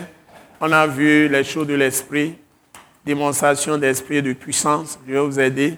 On va faire une proclamation sur nos vies. La proclamation, c'est parfois même plus puissante que la prière. Parce que c'est des choses que nous déclarons, Dieu les appuie par le Saint-Esprit, les réalise dans nos vies. Devons nous mettre, s'il vous plaît. Père Saint, Père Dieu de notre Seigneur Jésus-Christ, je te bénis, je te rends grâce pour la grâce que tu m'as faite en me donnant la foi, en me donnant la repentance, de recevoir Jésus comme Seigneur Sauveur, crucifié pour mes péchés, ressuscité des morts, par qui tu m'as donné la justification. Et par la justification, tu m'as donné ton esprit de vie. Je crois et je suis convaincu.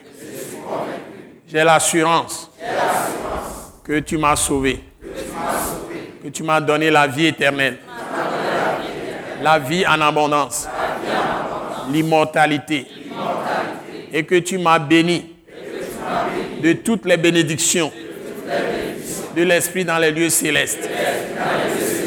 Et je sais que tu me demandes de manifester Christ dans ce monde. Je le reçois par la foi que ma parole et ma prédication, mon témoignage, à partir de ce jour, sera démonstration d'esprit et de puissance. Et ne sera pas fondé sur la sagesse humaine, mais sur la puissance même de Dieu. Je crois que la croix de Christ est ma puissance. Je crois que la croix de Christ est ma sagesse. Seigneur, que tu mettes au fond de mon cœur cette lumière que Christ crucifié et ressuscité a tout accompli pour moi. Et que par son sang, il m'a totalement racheté. Je ne suis plus esclave du diable. Je ne suis plus dans le monde des ténèbres mais par ta grâce, par la puissance dans le sang de Jésus, je suis convaincu que j'ai été délivré de la puissance des ténèbres et transféré dans le royaume glorieux, dans ton royaume de lumière, où Jésus-Christ est roi. Par conséquent, j'accepte que je suis la lumière du monde, le sel de la terre s'il te plaît, Père Céleste, aide-moi à manifester pleinement mon identité spirituelle dans les nations et que ton nom soit glorifié par le Christ Jésus, au nom puissant de Jésus-Christ. Amen. Acclamez Dieu vous-même. Alléluia. Alléluia. Alléluia. Je vais prier pour ceux qui ont des problèmes dans leur corps, au moins ce soir. J'ai senti ça. Si tu as un problème dans ton corps, tel les autres, asseyez-vous. Tu peux rester debout. Uniquement pour ceux qui veulent que je prie pour leur santé, je vais prier pour vous. Père Saint, c'est ta provision de grâce que tu nous as faite, que nous invoquons en ce moment précis. Je proclame que tous tes saints qui sont venus à l'école Wise ce soir, par les meurtrissures de Jésus-Christ, sont guéris. Je déclare que toute souffrance physique par le sang de Jésus est balayée. que tout ce qui est travail de l'ennemi dans les corps est englouti en ce moment par ta vie que tu as donnée à chacun d'eux, par la foi que tu leur as déjà impartie. Seigneur, merci de renforcer la santé de tous mes bien-aimés et de leur montrer que tu es présent en ce moment précis que nous t'invoquons au nom puissant de Jésus-Christ de Nazareth. Amen. C'est fait pour vous. Vous l'avez reçu. Guérison, restauration. Recevons la bénédiction finale. Et maintenant que la grâce merveilleuse de notre Seigneur Jésus-Christ, l'amour de notre Père céleste, la communion du Saint-Esprit, la paix de l'Esprit de Dieu, la puissance de l'Esprit de Jésus nous remplissent, nous accompagnent, nous soutiennent au nom merveilleux, précieux de notre Seigneur Jésus-Christ. Amen. Acclamons le Seigneur. Et tu dis à ton voisin, tu es rempli du Saint-Esprit, manifeste la puissance. Tu es rempli du Saint-Esprit, manifeste la puissance. Tu es rempli du Saint-Esprit, manifeste la puissance. Nous croyons que vous avez été bénis et édifiés à l'écoute de ce message et vous exhortons à persévérer dans la grâce de Dieu. Pour plus d'informations et pour écouter d'autres puissants messages, merci de nous contacter au numéro indicatif 228 90 04 46 70 ou de visiter le site web atacinternational.org. Soyez bénis en Jésus-Christ.